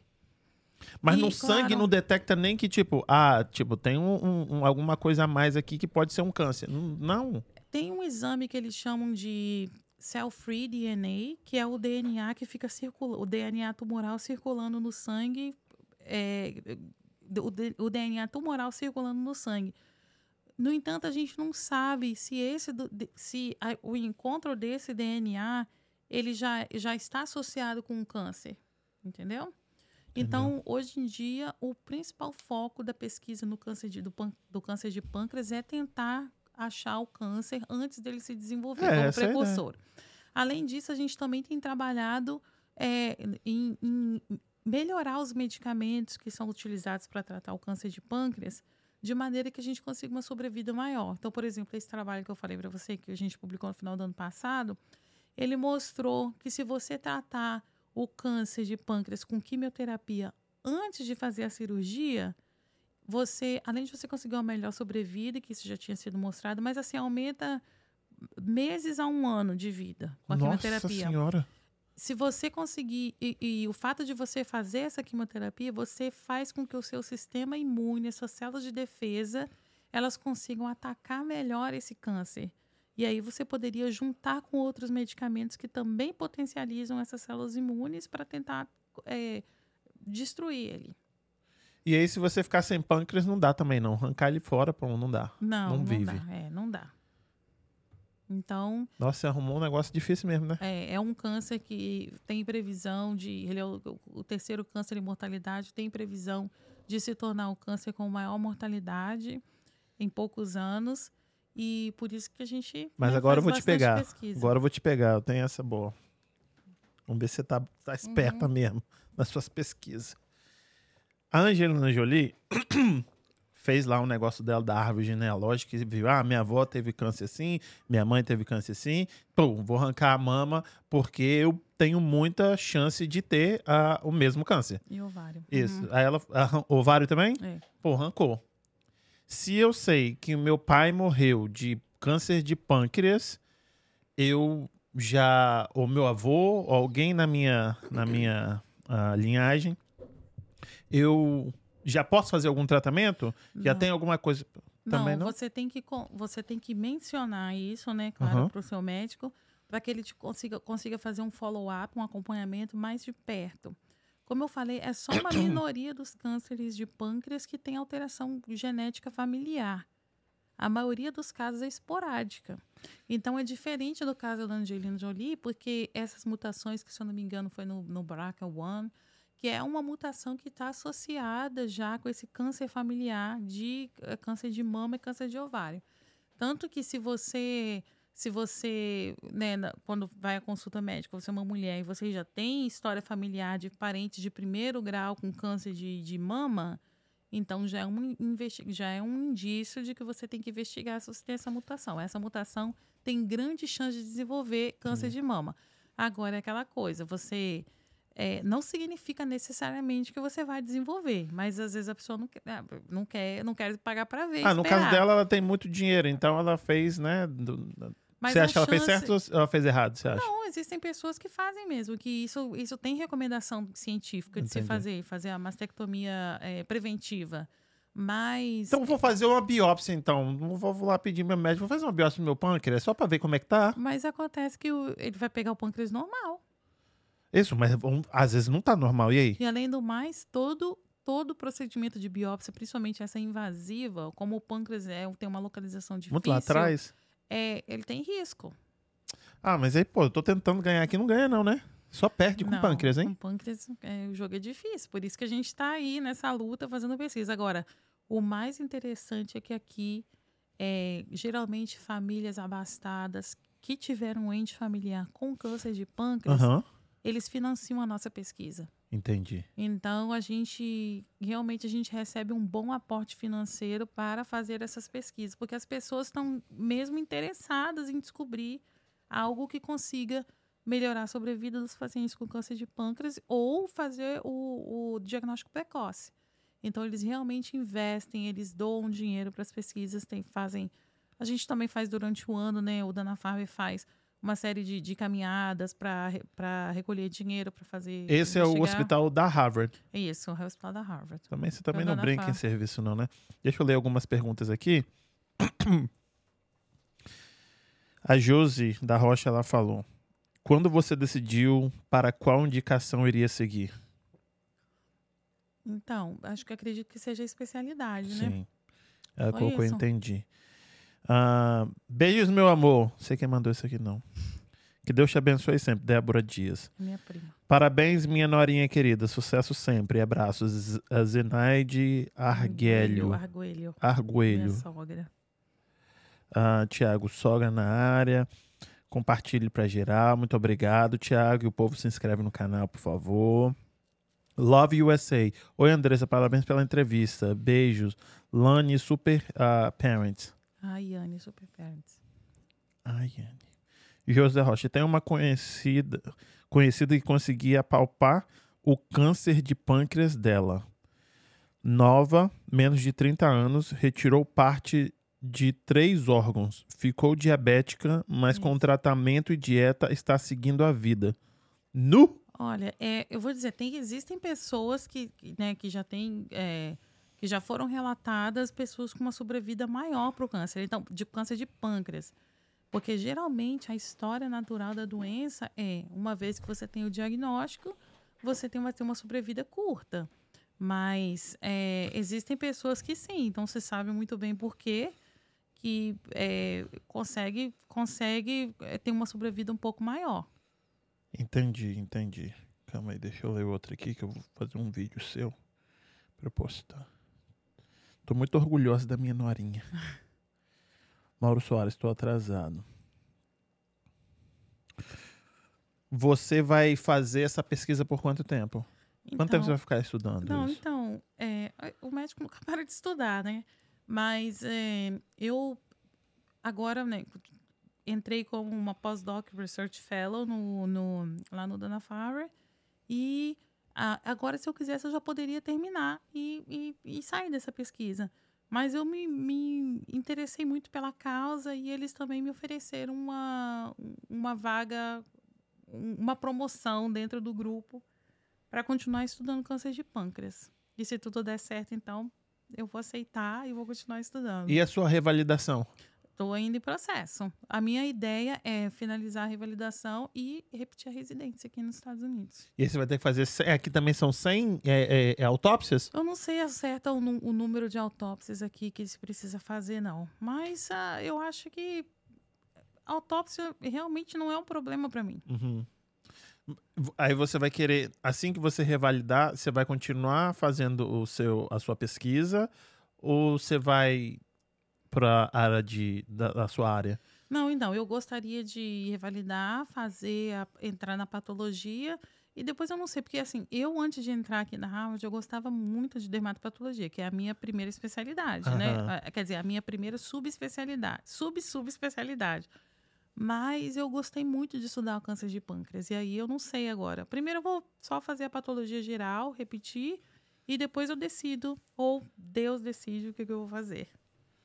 Mas eu Entendi. poderia, eu falo para você que eu sou assim, eu me considero uma pessoa muito sortuda dentro da medicina, porque eu já passei por quase todas as áreas dela. Então eu já fui, antigamente eu falava que eu era médica, eu tinha um professor que falava isso, um professor de cabeça, cirurgião de cabeça e pescoço, que ele falava assim: você tem que ser, falava para mim assim, Andressa, você tem que ser médica do parto ao infarto. Ou seja, você tem que ser um médico que seja capaz de lidar tanto com o parto, o nascimento de uma criança, você consiga ajudar uma, uma, uma mãe a cuidar do seu filho, você consiga atuar na saúde de um adulto, quanto você conseguir ajudar também uma pessoa que está em é, é, uma situação grave, uma emergência, um infarto. Então, você tem que ser médico do parto, é um infarto.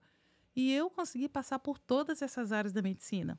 Porque eu já fui a médica que fez parto, eu já fui a médica que atendi criança, eu já fui a médica que trabalhou em emergência, já atendi é, presidiário, já atendi vítima de tiroteio, e então já atendi infartado. Já fez autópsia. E já fui para autópsia. Então eu já fui, não sou só mais a médica do parto ao infarto, eu vou do parto ao infarto e até depois que morreu.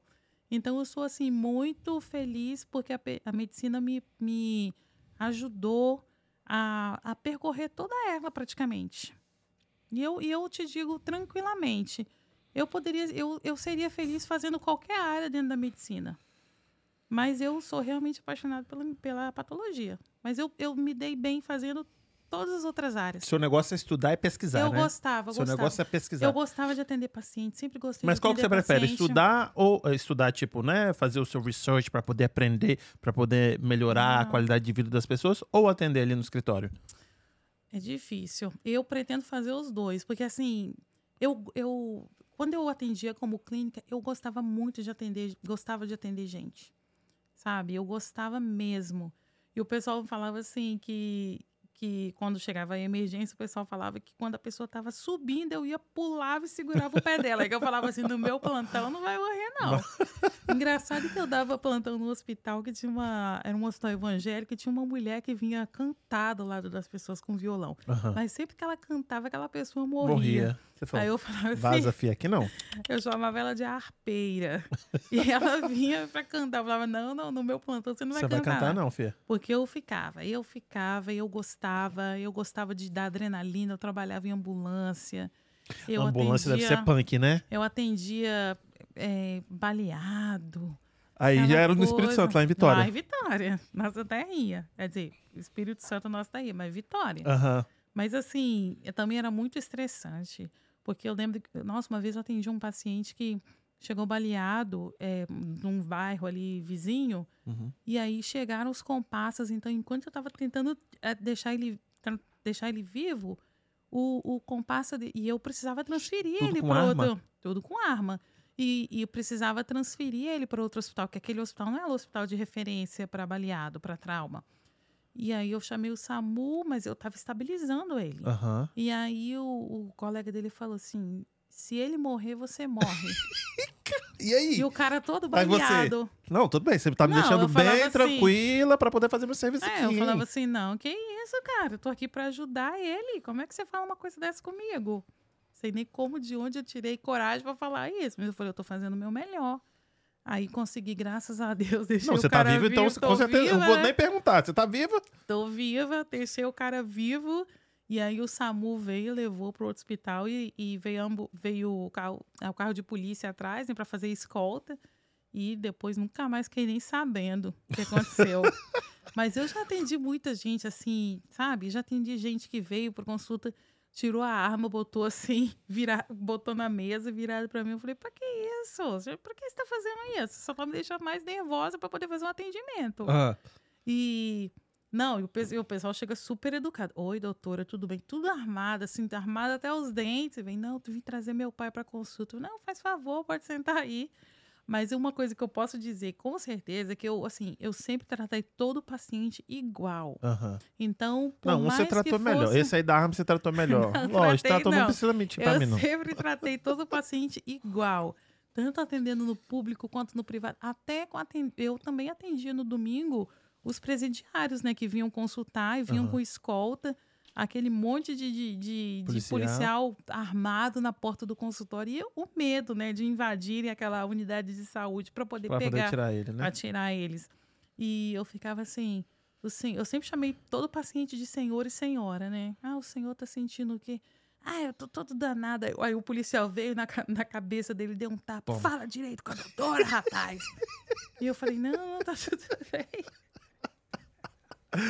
Estão me maltratando lá na cadeia. Quem tá te maltratando? O quê, porra? Ela, não, porque você, a gente não consegue, assim, mas realmente, assim, os quadros que chegavam pra gente eram quadros mais graves, era gente com tuberculose, sabe?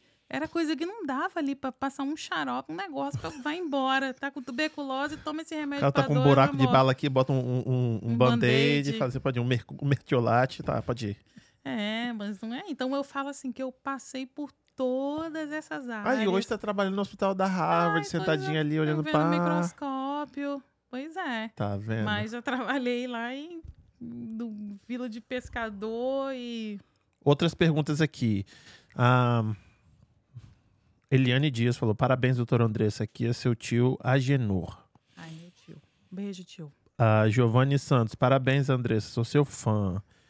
Tiago falou, ó, não se esqueça de perguntar sobre o lugar onde trabalha. Muita gente estrangeira, diferença entre Brasil e aqui. Aí, já fez, já, ó. Próxima vez eu vou trazer o Tiago para poder me ajudar aqui, né, com, a, É. com a- Sim, é bom, ó, os médicos brasileiros são muito versáteis. São. Tem muita gente, tem diferença aqui, de daqui para lá? Em relação à medicina, Isso, eu igual- acho assim, a medicina brasileira, ela é muito boa. Os médicos são preparados, porém, isso é uma coisa que não é, é, não ocorre em todo o território brasileiro. Então, assim, quando eu falo de USP de São Paulo, eu realmente estou falando de um hospital que é top. Tá- tá- é, USP, né? Eu te digo que não perde absolutamente nada para Harvard. É mesmo? Não perde nada. Só que lá, como a gente tem, é, às vezes, um pouco menos de recurso e- em relação a exames, então a gente tem que conversar mais com o paciente, lidar mais com o paciente, sabe? Mas a gente sente falta disso aqui, né? Porque Isso aqui chegou, saiu, falando. chegou, saiu. Isso que eu tô te falando. Aqui o pessoal, como tem muito acesso a, a- a exames de imagem, outros exames mais específicos, a pessoa perdeu essa parte. Porque o que eu tô falando para você, se numa autópsia você começa a pensar no diagnóstico olhando o paciente, assim também é no atendimento. Você começa conversando, olhando, fazendo suas hipóteses, depois você examina o paciente todinho. Depois que você examinou, você vai lá e põe a hipótese diagnóstica, entendeu? E aqui isso não acontece. Que passa dois ibuprofeno e vai pra casa. Vai em Tilenol e tá bom.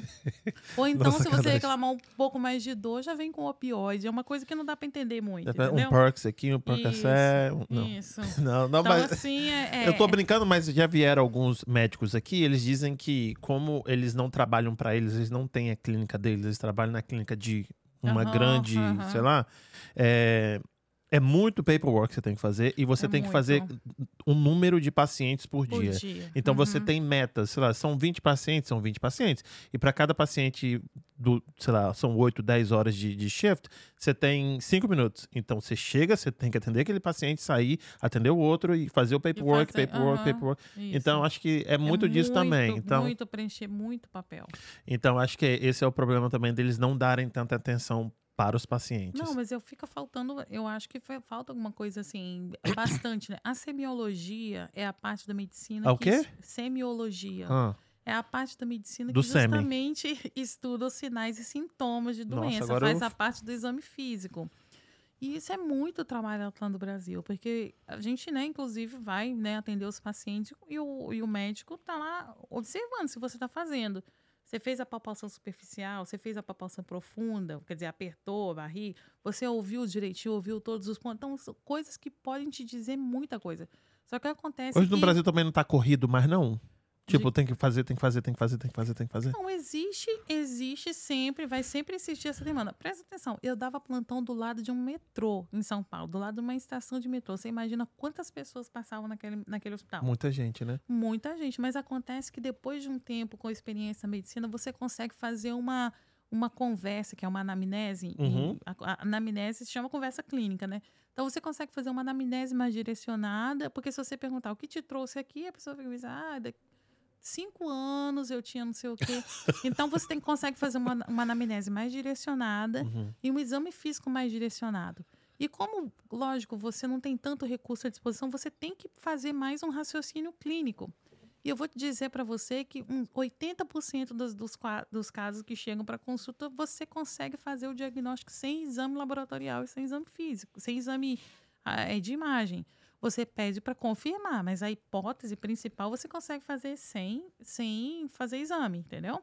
Mas aqui, como tem muita disposição, então as pessoas vão direto para os exames laboratoriais. Aí, eu, por exemplo, eu tive uma, uma crise de cólica renal, fui para o hospital. Quando eu cheguei no hospital aqui em Boston, né? Então eu fui pro hospital, cheguei na emergência, me tratou. E eu já cheguei falando: olha, eu tô com dor aqui, foi para. Eu acho que é cólica renal. Mas eles já foram fazer a medicação, tá? Depois eu fiz a, a tomografia, realmente tinha pedra nos rins. E aí, no outro dia, eu, né, me mudaram lá, saiu o setor da emergência, fiquei tipo naquela setor de enfermaria, né? E aí, os estudantes de medicina entraram para poder me examinar. E, ai, Uhum. desculpa, não sei o que. Eu falei, meu filho, eu adoro quando vem estudante de medicina, porque eu já estudei em outras pessoas. Então, eu tô totalmente, eu sou totalmente a favor que Aham. outras pessoas me examinem.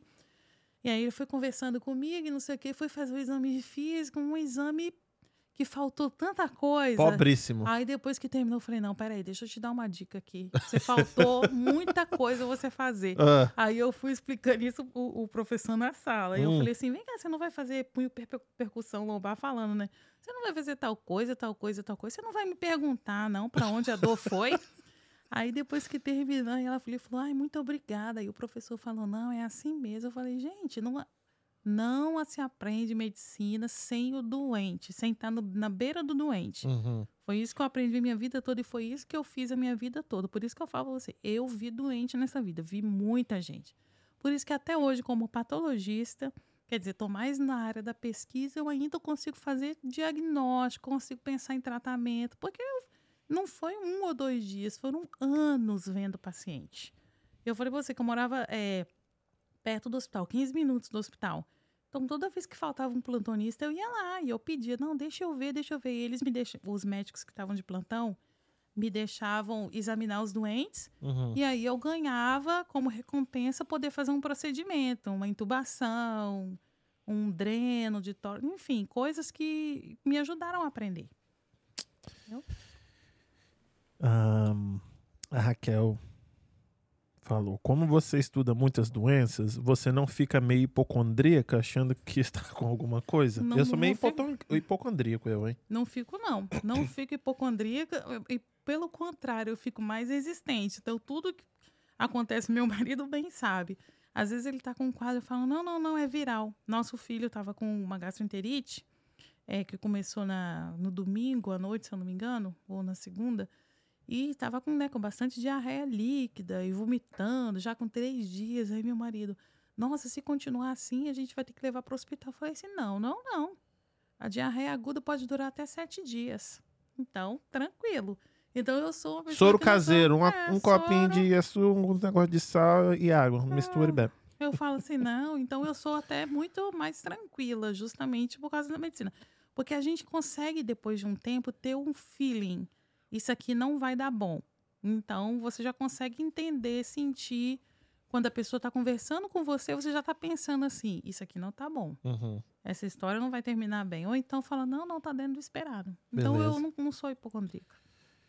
Ahn, pergunte a ela sobre o evento que ela foi convidada para palestrar na próxima semana. Como ícone de médica mulher. Hum, Ai, que história é essa? É isso que eu falei. Essa fundação do Los Garden Foundation. Convidou mulheres que se destacaram na ciência para falar sobre a sua pesquisa em câncer de pâncreas. Aí eu fui uma dessas selecionadas. E, e essa live vai acontecer no dia 8 de março. Vai ser pelo No YouTube. Dia da Mulher. Uhum. Parabéns. Parabéns, minha linda. Você merece toda a felicidade do mundo porque sempre foi estudiosa. Te amo, te admiro. Beijos, mamãe. Ai, Marinalva Costa. Ah, realmente a doutora é bem esclarecedora. Vitória curtindo ao vivo. André 41 Silva Siqueira. Meu cunhado. Ah, ela nem falou de um concurso de patologista nerds que ela ganhou. De um patologista o quê? Um, um concurso de patologistas nerds. Não, eu ganhei a Copa do Mundo. Foi a Copa do Mundo de Dermatopatologia. Copa do Mundo de dermato. que- Como que é Como que é uma Copa do Mundo de derma- dermatopatologia? É uma, é, eles mandavam os casos clínicos, as lâminas e as fotos, e aí você tinha que falar o diagnóstico. E eram várias pessoas do mundo. Quantas pessoas? Ah, eu não sei quantas pessoas, não. E- Eu ganhei essa. essa eu ganhei esse. é, é, Essa, na verdade, foi o seguinte. Essa, esse evento foi de trainee do, do mundo todo. Uhum. não sei quantas pessoas. E essa outra que eu. Essa foi um evento de dermatopatologia. Outro evento de dermatopatologia que eu ganhei, que foi essa Copa do Mundo, ela foi de apresentações. Então eu fui lá e apresentei um caso clínico. E aí eu ganhei. Entendi. Inglês? Hum, É tudo em inglês. Tudo em inglês. Nossa senhora. Esse caso aqui eu achei interessante, ó. Qual? Quem? Ela é tão tranquila que eu fiquei reclamando de dor. Ela disse: Não é nada, não. Eu fui no hospital, tava com pneumonia. É, eu ainda suspeito. Mas aí é porque, né, eu, tô- eu tenho um marido que, é, que vai próximo do hipocondríaco, né? Sou eu, seu. Então ele ficou, e tipo, tava nevando, eu falei, não, tá de boa, pode ir. Mas assim, ele não pode reclamar, porque quando eu vi que ele tava com o quadro mais arrastado com febre, eu falei, vai na emergência. E aí Uhum. ele foi e tinha um quadro de pneumonia. Mas no, no período que eu falei, não é nada não, foi o período que ele ainda não Na tinha hora que ela desenvolvido olhou, falei, pneumonia. esse homem tá meio amarela que eu não sei, não. Vou- Manda ele, vai. Vai, Vai. Vai, mas vai sozinho. Por quê? Por causa das crianças? Na É. verdade era por causa da neve. Ela, não, não quero na neve, não. Eu vou ficar com as crianças aqui, você vai lá sozinho, tá? Homem com pneumonia dirigindo, dirigindo assim. Pneumonia antigamente matava muita gente, né? Sim. Hoje é? Mais uma, uma, uma, uma gripe? Como é que é? Não, a pneumonia ela continua sendo pneumonia, uma infecção bac- principalmente bacteriana, pode ser viral também, mas ela é principalmente causada por bactéria. Acontece que os remédios são muito bons, né?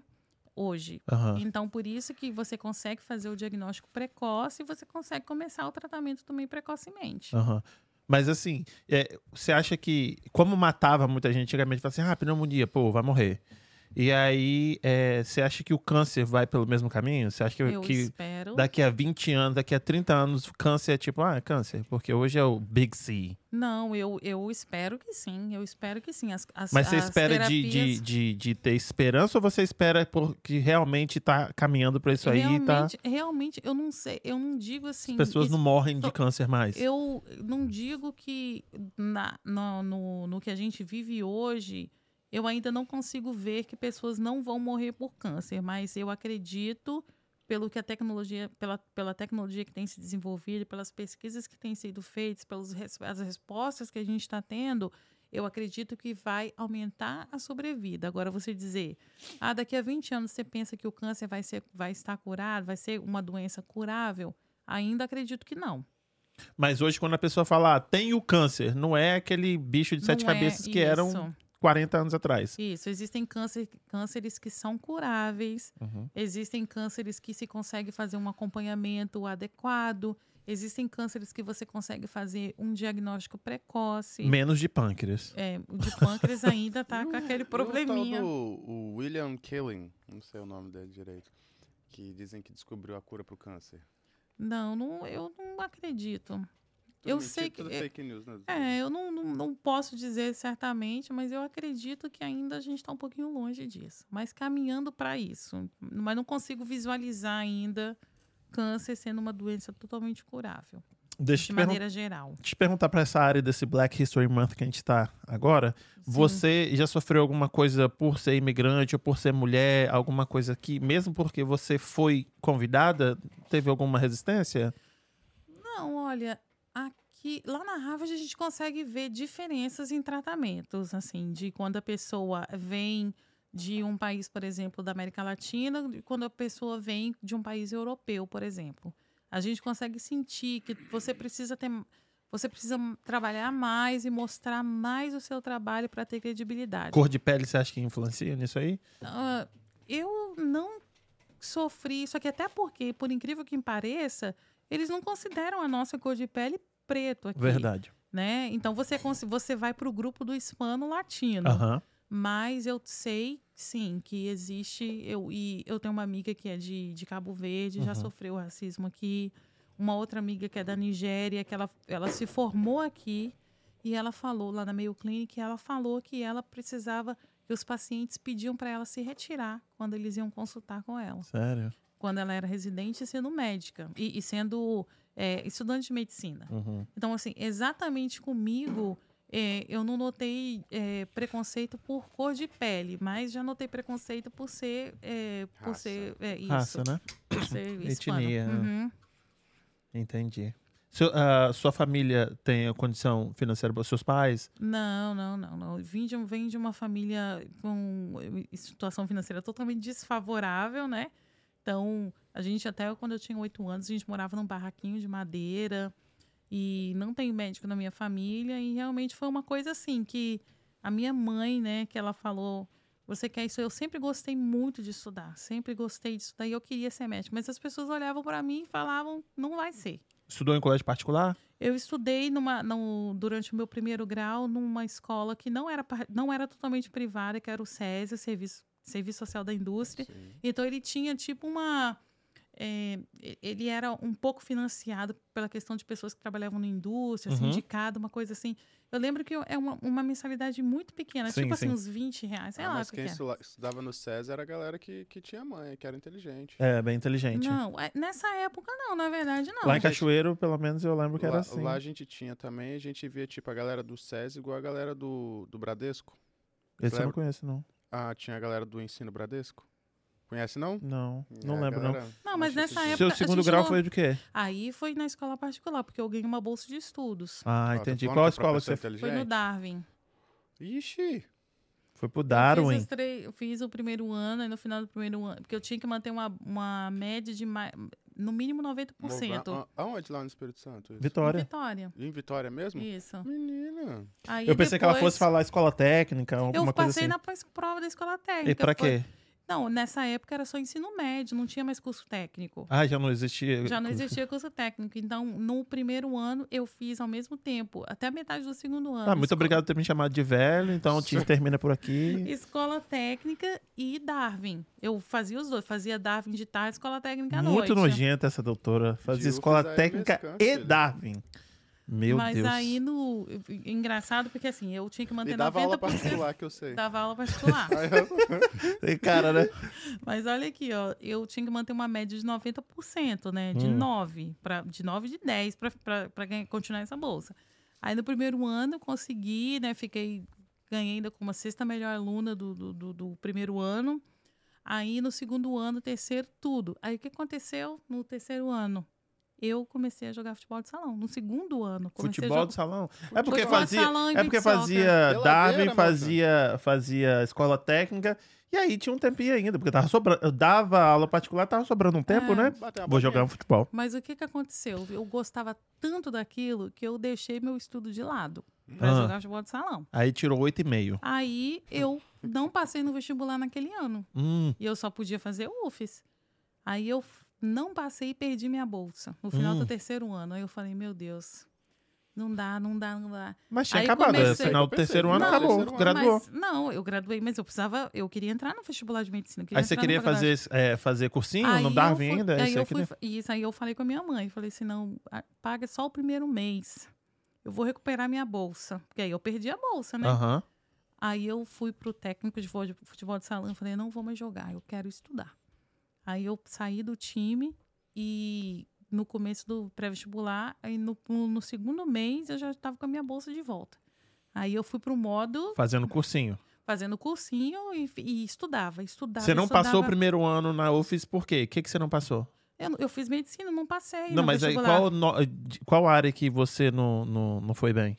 eu não fui bem em geral, porque eu não estava estudando para como quem vai fazer o vestibular para Uhum. medicina. Você sabe que para fazer o vestibular para medicina, pelo menos naquela época, Filho, Era pra fazer pra qualquer coisa na UFES, pra mim é tipo um, era, é, era utopia. Você, você tinha que estudar muito. Então eu sabe, simplesmente terça e quinta e sábado estava no treino de futebol de salão. Uhum. E aí, quando foi. é, aí no, no- isso foi, né? Eu estudei lá 98, 99, 2000. 2001, então eu tava no cursinho.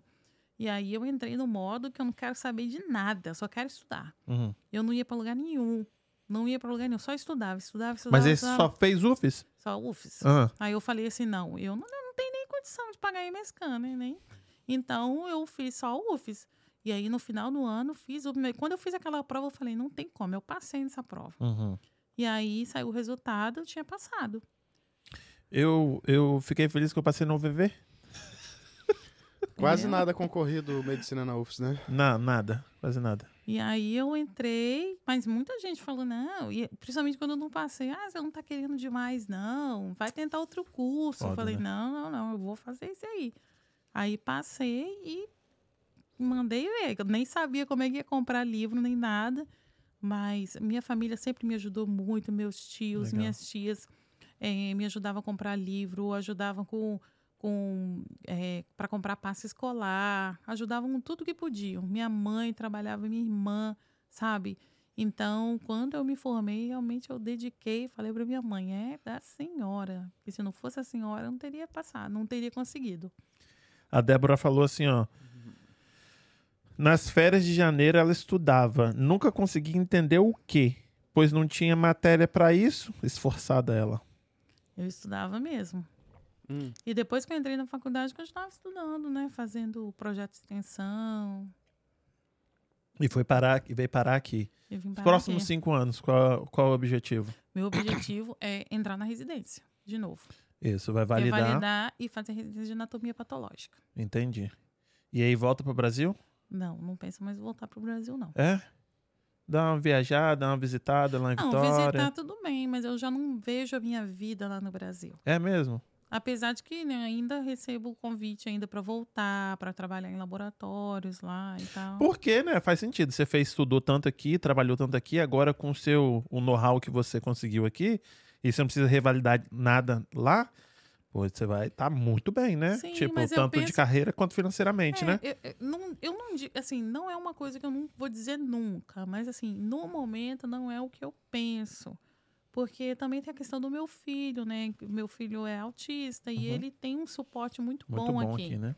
Então, eu. Qualidade de vida é difícil, né? De, de, de trocar. É, é, lá em. Eu sei que eu. Com certeza, se eu voltasse para o Brasil agora, eu teria um bom emprego, um excelente emprego, Uhum. porque pelo nível de conhecimento que eu adquiri, né, com esse tempo todo estudando, E experiência. experiência, eu tenho certeza absoluta que eu conseguiria é, um bom emprego. E, mas eu, eu não sei, porque é tudo a questão do estilo de vida, é a questão também do, do acompanhamento do Arthur, né, do meu filho, em relação ao autismo. Então, assim, a porta não está fechada, mas eu e meu marido, a gente não, não- inicialmente não tem esse pensamento de voltar. Entendi. Entendi. A, Raque- a a Angélica aqui, a personal, falou assim: sei que cheguei atrasada. Tava numa live ela. Mas você já sabia que queria ser patologista desde o início? Não. Não. Quando eu estava na faculdade, eu fiz alguns, alguns projetos de extensão. En- Engraçado que agora, lembrando aqui, eu fiz, eu trabalhei muito com autópsia de bebês na faculdade. Depois eu comecei a fazer isso na residência, né? Mas Aham. a gente tinha um, um projeto chamado Anatomia Fetal, que a gente tentava medir os bebês e, e- e fazer algumas medidas, um, algumas, um, uns, algumas medidas para ver qual a probabilidade de ter alguma doença e tal. Eu, tra- eu trabalhei com isso. Mas assim, durante a faculdade eu não pensei, eu falei, eu pensei que ser gastro. Eu pensei em ser clínica. Uhum. Mas depois, eu vou falar bem tranquilo aqui. Eu estava buscando a Deus para saber qual era a especialidade que eu deveria fazer. E Deus me falou muito certo: vai vir uma pessoa para falar a respeito dessa especialidade. E eu falei: meu Deus, mas eu só fico com. Eu só conheço médico, né? Aham. Cada um tem uma especialidade. Mas teve um dia que eu tive uma crise de enxaqueca. Eu estava de plantão, era uma quinta-feira. Eu passei o plantão para essa outra colega e, e, e, e fui para um evento. Só que eu tive uma crise de enxaqueca. E aí Aham. eu precisei ir para o hospital. Fui para esse hospital. Quando eu estava lá deitada, recebendo a medicação, ela começou a falar: Andressa, eu amo patologia. Tô amando a minha residência. Eu falei, o quê? Aí meu marido até olhou, que na época a gente era namorada, ele sabia disso. E ele falou, ah, isso é a resposta. E eu falei assim, não, não pode ser, gente, porque patologista geralmente tem essa, esse mito que é uma pessoa que não gosta de conviver com pessoas. É uma pessoa que não gosta de conviver com paciente, é uma pessoa mais estranha, weird. Mas eu falei, não, mas Deus foi direcionando tudo e eu falei, você quer saber? Eu prefiro ficar com o que Deus disse. E aí fui fazer patologia mesmo. E eu me encontrei totalmente. Engraçado falando essa história do que o patologista é aquele cara que é weird. Quando eu estava na residência, eu lembro que a gente tava, eu estava rodando no hospital universitário da, da USP.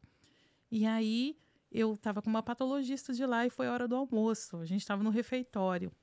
Aí ela falou assim, Andressa, o negócio é o seguinte, a gente vai sentar lá no fundo.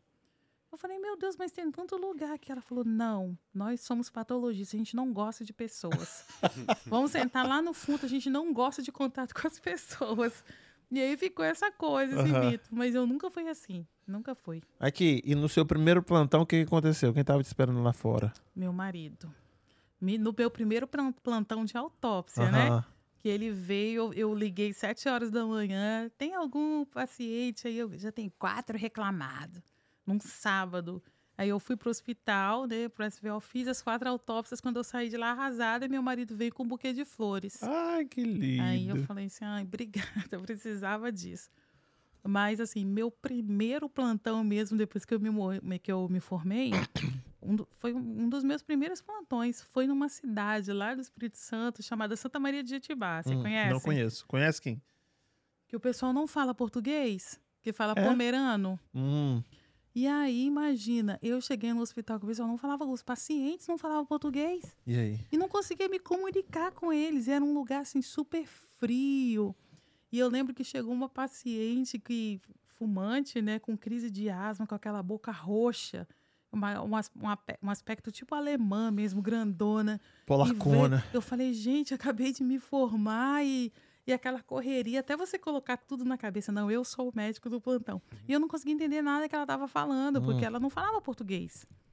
Foi tenso, Você não mas ficou Santa Maria viva. de? Não conheço. Do lado de Tirol ali, ó. Não, não sei Aí nem, sei ó. nem onde é. Faço a mi- não tenho a mínima ideia. Mas é. Queria falar com você um pouquinho, porque é uma coisa que você é muito engajada no, ah, no autismo. Sim. Então você dá muitas palestras de autismo? Eu costumo falar quando eu tenho a oportunidade de falar sobre. Quer dizer, eu sempre, eu, eu penso que eu sempre faço a conscientização do autismo em qualquer oportunidade que eu tenho. Uhum. Não só quando eu sou convidada para falar em alguma igreja, porque a gente faz esse trabalho né, de conscientização, principalmente nas igrejas, porque para gente, para minha família, foi muito difícil no começo é, encontrar um ambiente onde a gente pudesse se sentir confortável com o nosso filho. E como nós dois somos evangélicos, era uma coisa que para gente, a gente Era sentia falta, importante, era né? importante. Então, eu comecei a fazer esse trabalho aí de, de falar sobre autismo e inclusão na igreja. E aí, a partir do momento que eu comecei a falar, e comecei a falar para outras igrejas, fui sendo convidada para falar. Mas eu falo a respeito de autismo em qualquer ambiente. Então, eu, eu vou com as camisas do autismo para o meu trabalho, Qual o nome do, do grupo? do nosso Ser grupo de. é. Não, é o Super Parents. Super Nós Nós Parents. temos esse grupo que é, é liderado pela Priscila, organizado pela Priscila, e é um grupo que, que congrega pais de crianças autistas, crianças com necessidades especiais, pais brasileiros que vivem em Massachusetts. E qual é a estatística que eu errei da última vez que você veio? Ah, daqui a quantos anos? Vão ser uma em cada quatro? Em cada quatro crianças. Uma em cada quatro pessoas, que vão Pessoas. nascer vão nascer com Vão autismo. ter, vão, a, a expectativa é essa. Pa- Quantos anos? Dez anos? Qual é o, quanto que é o, o- Eu não me lembro quantos anos, em, em cinco anos, eu não me lembro exatamente. Uma em cada quatro pessoas vão Isso. ter autismo. Isso. Uau. Não, muito Então, legal. Pessoal, então. se o pessoal quiser o suporte, eu sei que esse não é o podcast que a gente tá falando sobre isso. Como é que o Uhum. pessoal acha vocês?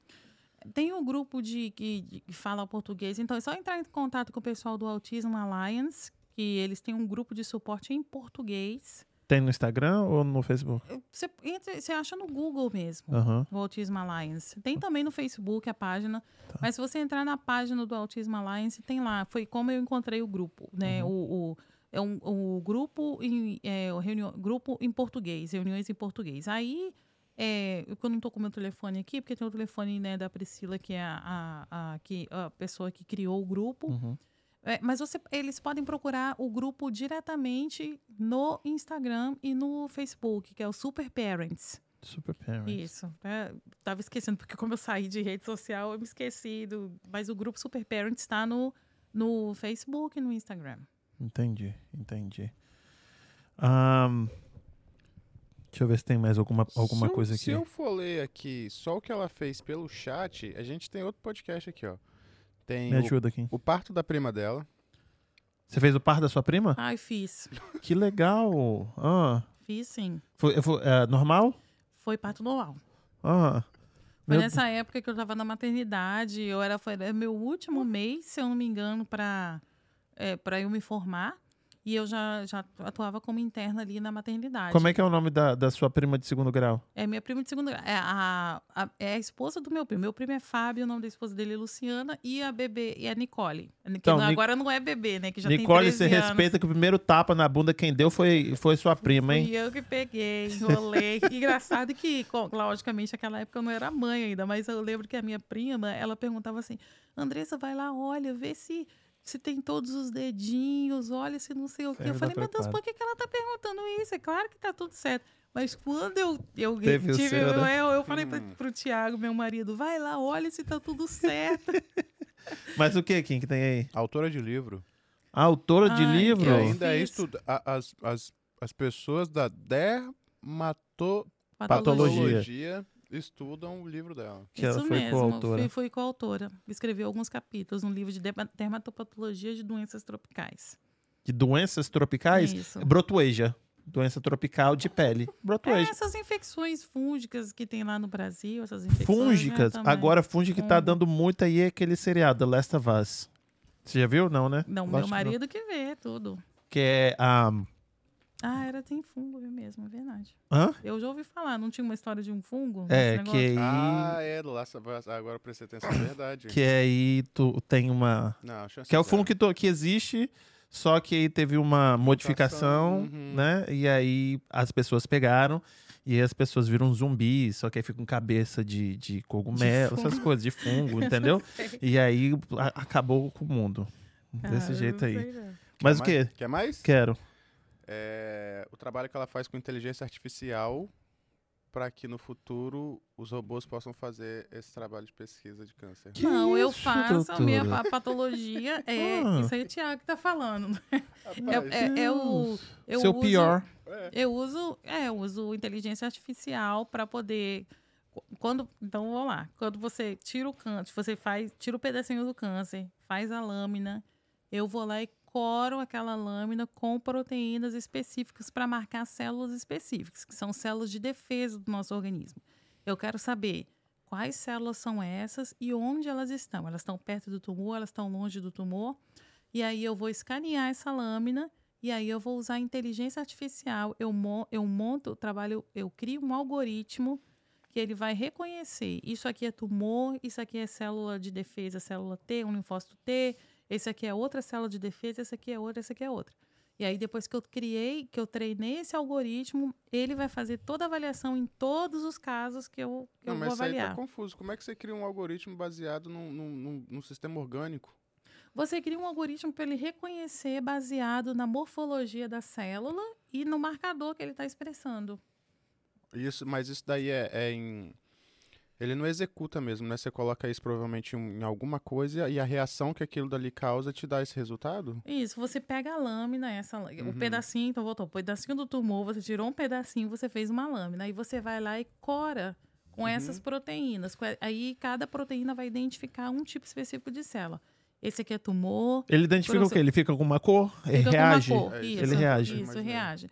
Reage e fica com uma cor, e aí você vai treinando o algoritmo. Você fala, esse aqui é tumor, esse aqui é célula T, esse aqui é célula não sei o quê. Entendi. E aí depois- você, você bota isso dentro do dado e ele vai ficando ali no Isso, data, E né? ele vai ficando no data.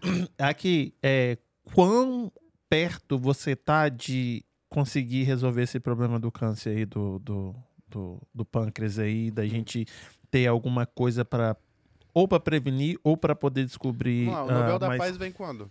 É verdade, O né? Não, eu sou eu sou apenas mais uma pessoa trabalhando com esse tipo de câncer que é tão grave. São quantas pessoas estudando isso lá com você? Não, no nosso grupo tem mais de 10 pessoas dentro daquele laboratório, mas são vários laboratórios. O que eu acho interessante é que aqui nos Estados Unidos, esse pessoal que estuda câncer de pâncreas, como é um câncer super difícil, então eles, é, um, é um estudo que é multicêntrico. Então ele não está sendo feito só no Dana-Farber, ele também é feito Em no outros lugares? Memorial, em Nova Aham. York, também é feito no Johns Hopkins. Mas quem tá ganhando a corrida? Tá todo mundo na Não mesma. tem um ali falar, pai, aquele pessoal ali, eles Não, estão, ó, sempre eu acho que o nosso laboratório está muito bem colocado, porque a gente está usando tecnologia de última geração para poder E aí vocês dão uma avaliar. ligadinha ali pro MIT e falam assim, tô precisando de um negócio aqui de um robô Justamente, para poder fazer... um- A gente tem a gente Não, eu trabalha... inventei, mas na verdade acertei. Não, a gente Tava só trabalha. testando. Não, a gente, a gente não fala de. A gente não pede ah, um robô, mas a gente trabalha com tecnologias do MIT também. Traz, manda cachorro. É tipo assim, ah, eu Manda quero fazer um negócio, traz um, manda o cachorro trazer, aí já fica um cachorro ali, pá. Não, aí bota o cachorro tem- pra dançar o funk. A gente tem colaboração com o MIT e com o Broad também, que tá dentro do MIT. Aí, Isso. como é que a gente não vai ganhar essa corrida? Não, a gente tá bem, tá bem avançado. Por isso que a gente tem é, sido, sido reconhecido. Nosso Aí grupo, ela, assim, né? aquele, aquele espírito dela competitivo do futebol de salão, tipo, a gente tá na frente aqui, nessa corrida aqui é nós, filho. Não, a gente tá, eu posso dizer certamente que a gente está fazendo um trabalho assim, nas, na, ali, nas cabeças, estamos nas cabeças. Mexe com nós não, não porra. mexe com nós, não. eu vim do morro. Só de- Conheço os bandidos, hein? É, pelo amor, já tem de, já tem de baleado. Olha, eu queria... Quanto tempo você acha que Tem deu? que mandar antes Hum. um salve aqui, ó, pra Marinalva Costa, que Minha mandou mãe. mensagem aqui também. Dona Marinalva, obrigado pela Mamãe. sua presença. O Scooby, É o Scooby, grande cantor. ele falou que o Amado e queria estar aqui de qualquer jeito, provavelmente. O Amado queria estar lá. Tiago. Deve ser o Ah, Thiago. deve ser o Thiago. Deve ser. Aí ele não, mandou é. certeza 100%. Uhum. Eu quero agradecer você. Ah, tá. Eu tenho que agradecer mais uma pessoa que faz isso aqui acontecer. Douglas Quem? de Almeida. Douglas é o cara que ah, vai te ajudar a comprar sua casa. Primeira pessoa que você procura, um, ah, um loan officer. E o Douglas é o cara. O cara que me ajudou a comprar minha casa e mais dois amigos meus. Então eu realmente confio nele.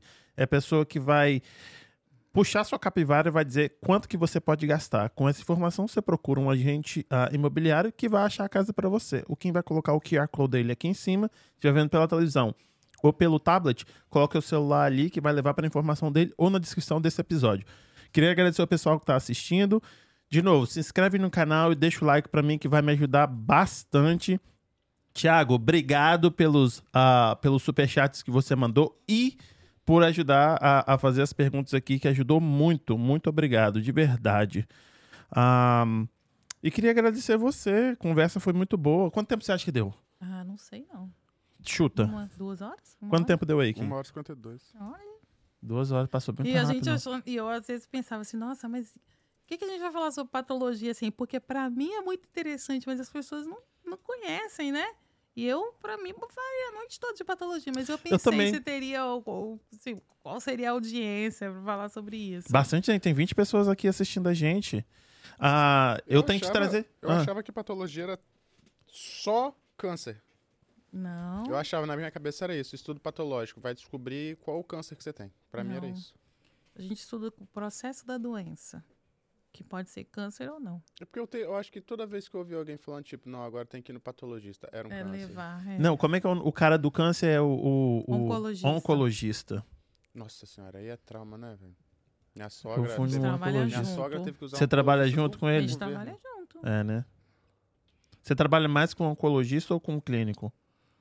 É porque o oncologista é um clínico, né? Mas Aí, ó. assim, Não, mas aí Tomou todo mundo é um uma. clínico também. todo Você também, tem, não? Todo mundo tem formação clínica, É, sim, mas é que o oncologista, antes de fazer a subespe- subespecialização em oncologia, que é um oncologista clínico, ele Ah. faz clínica médica, então ele é um clínico.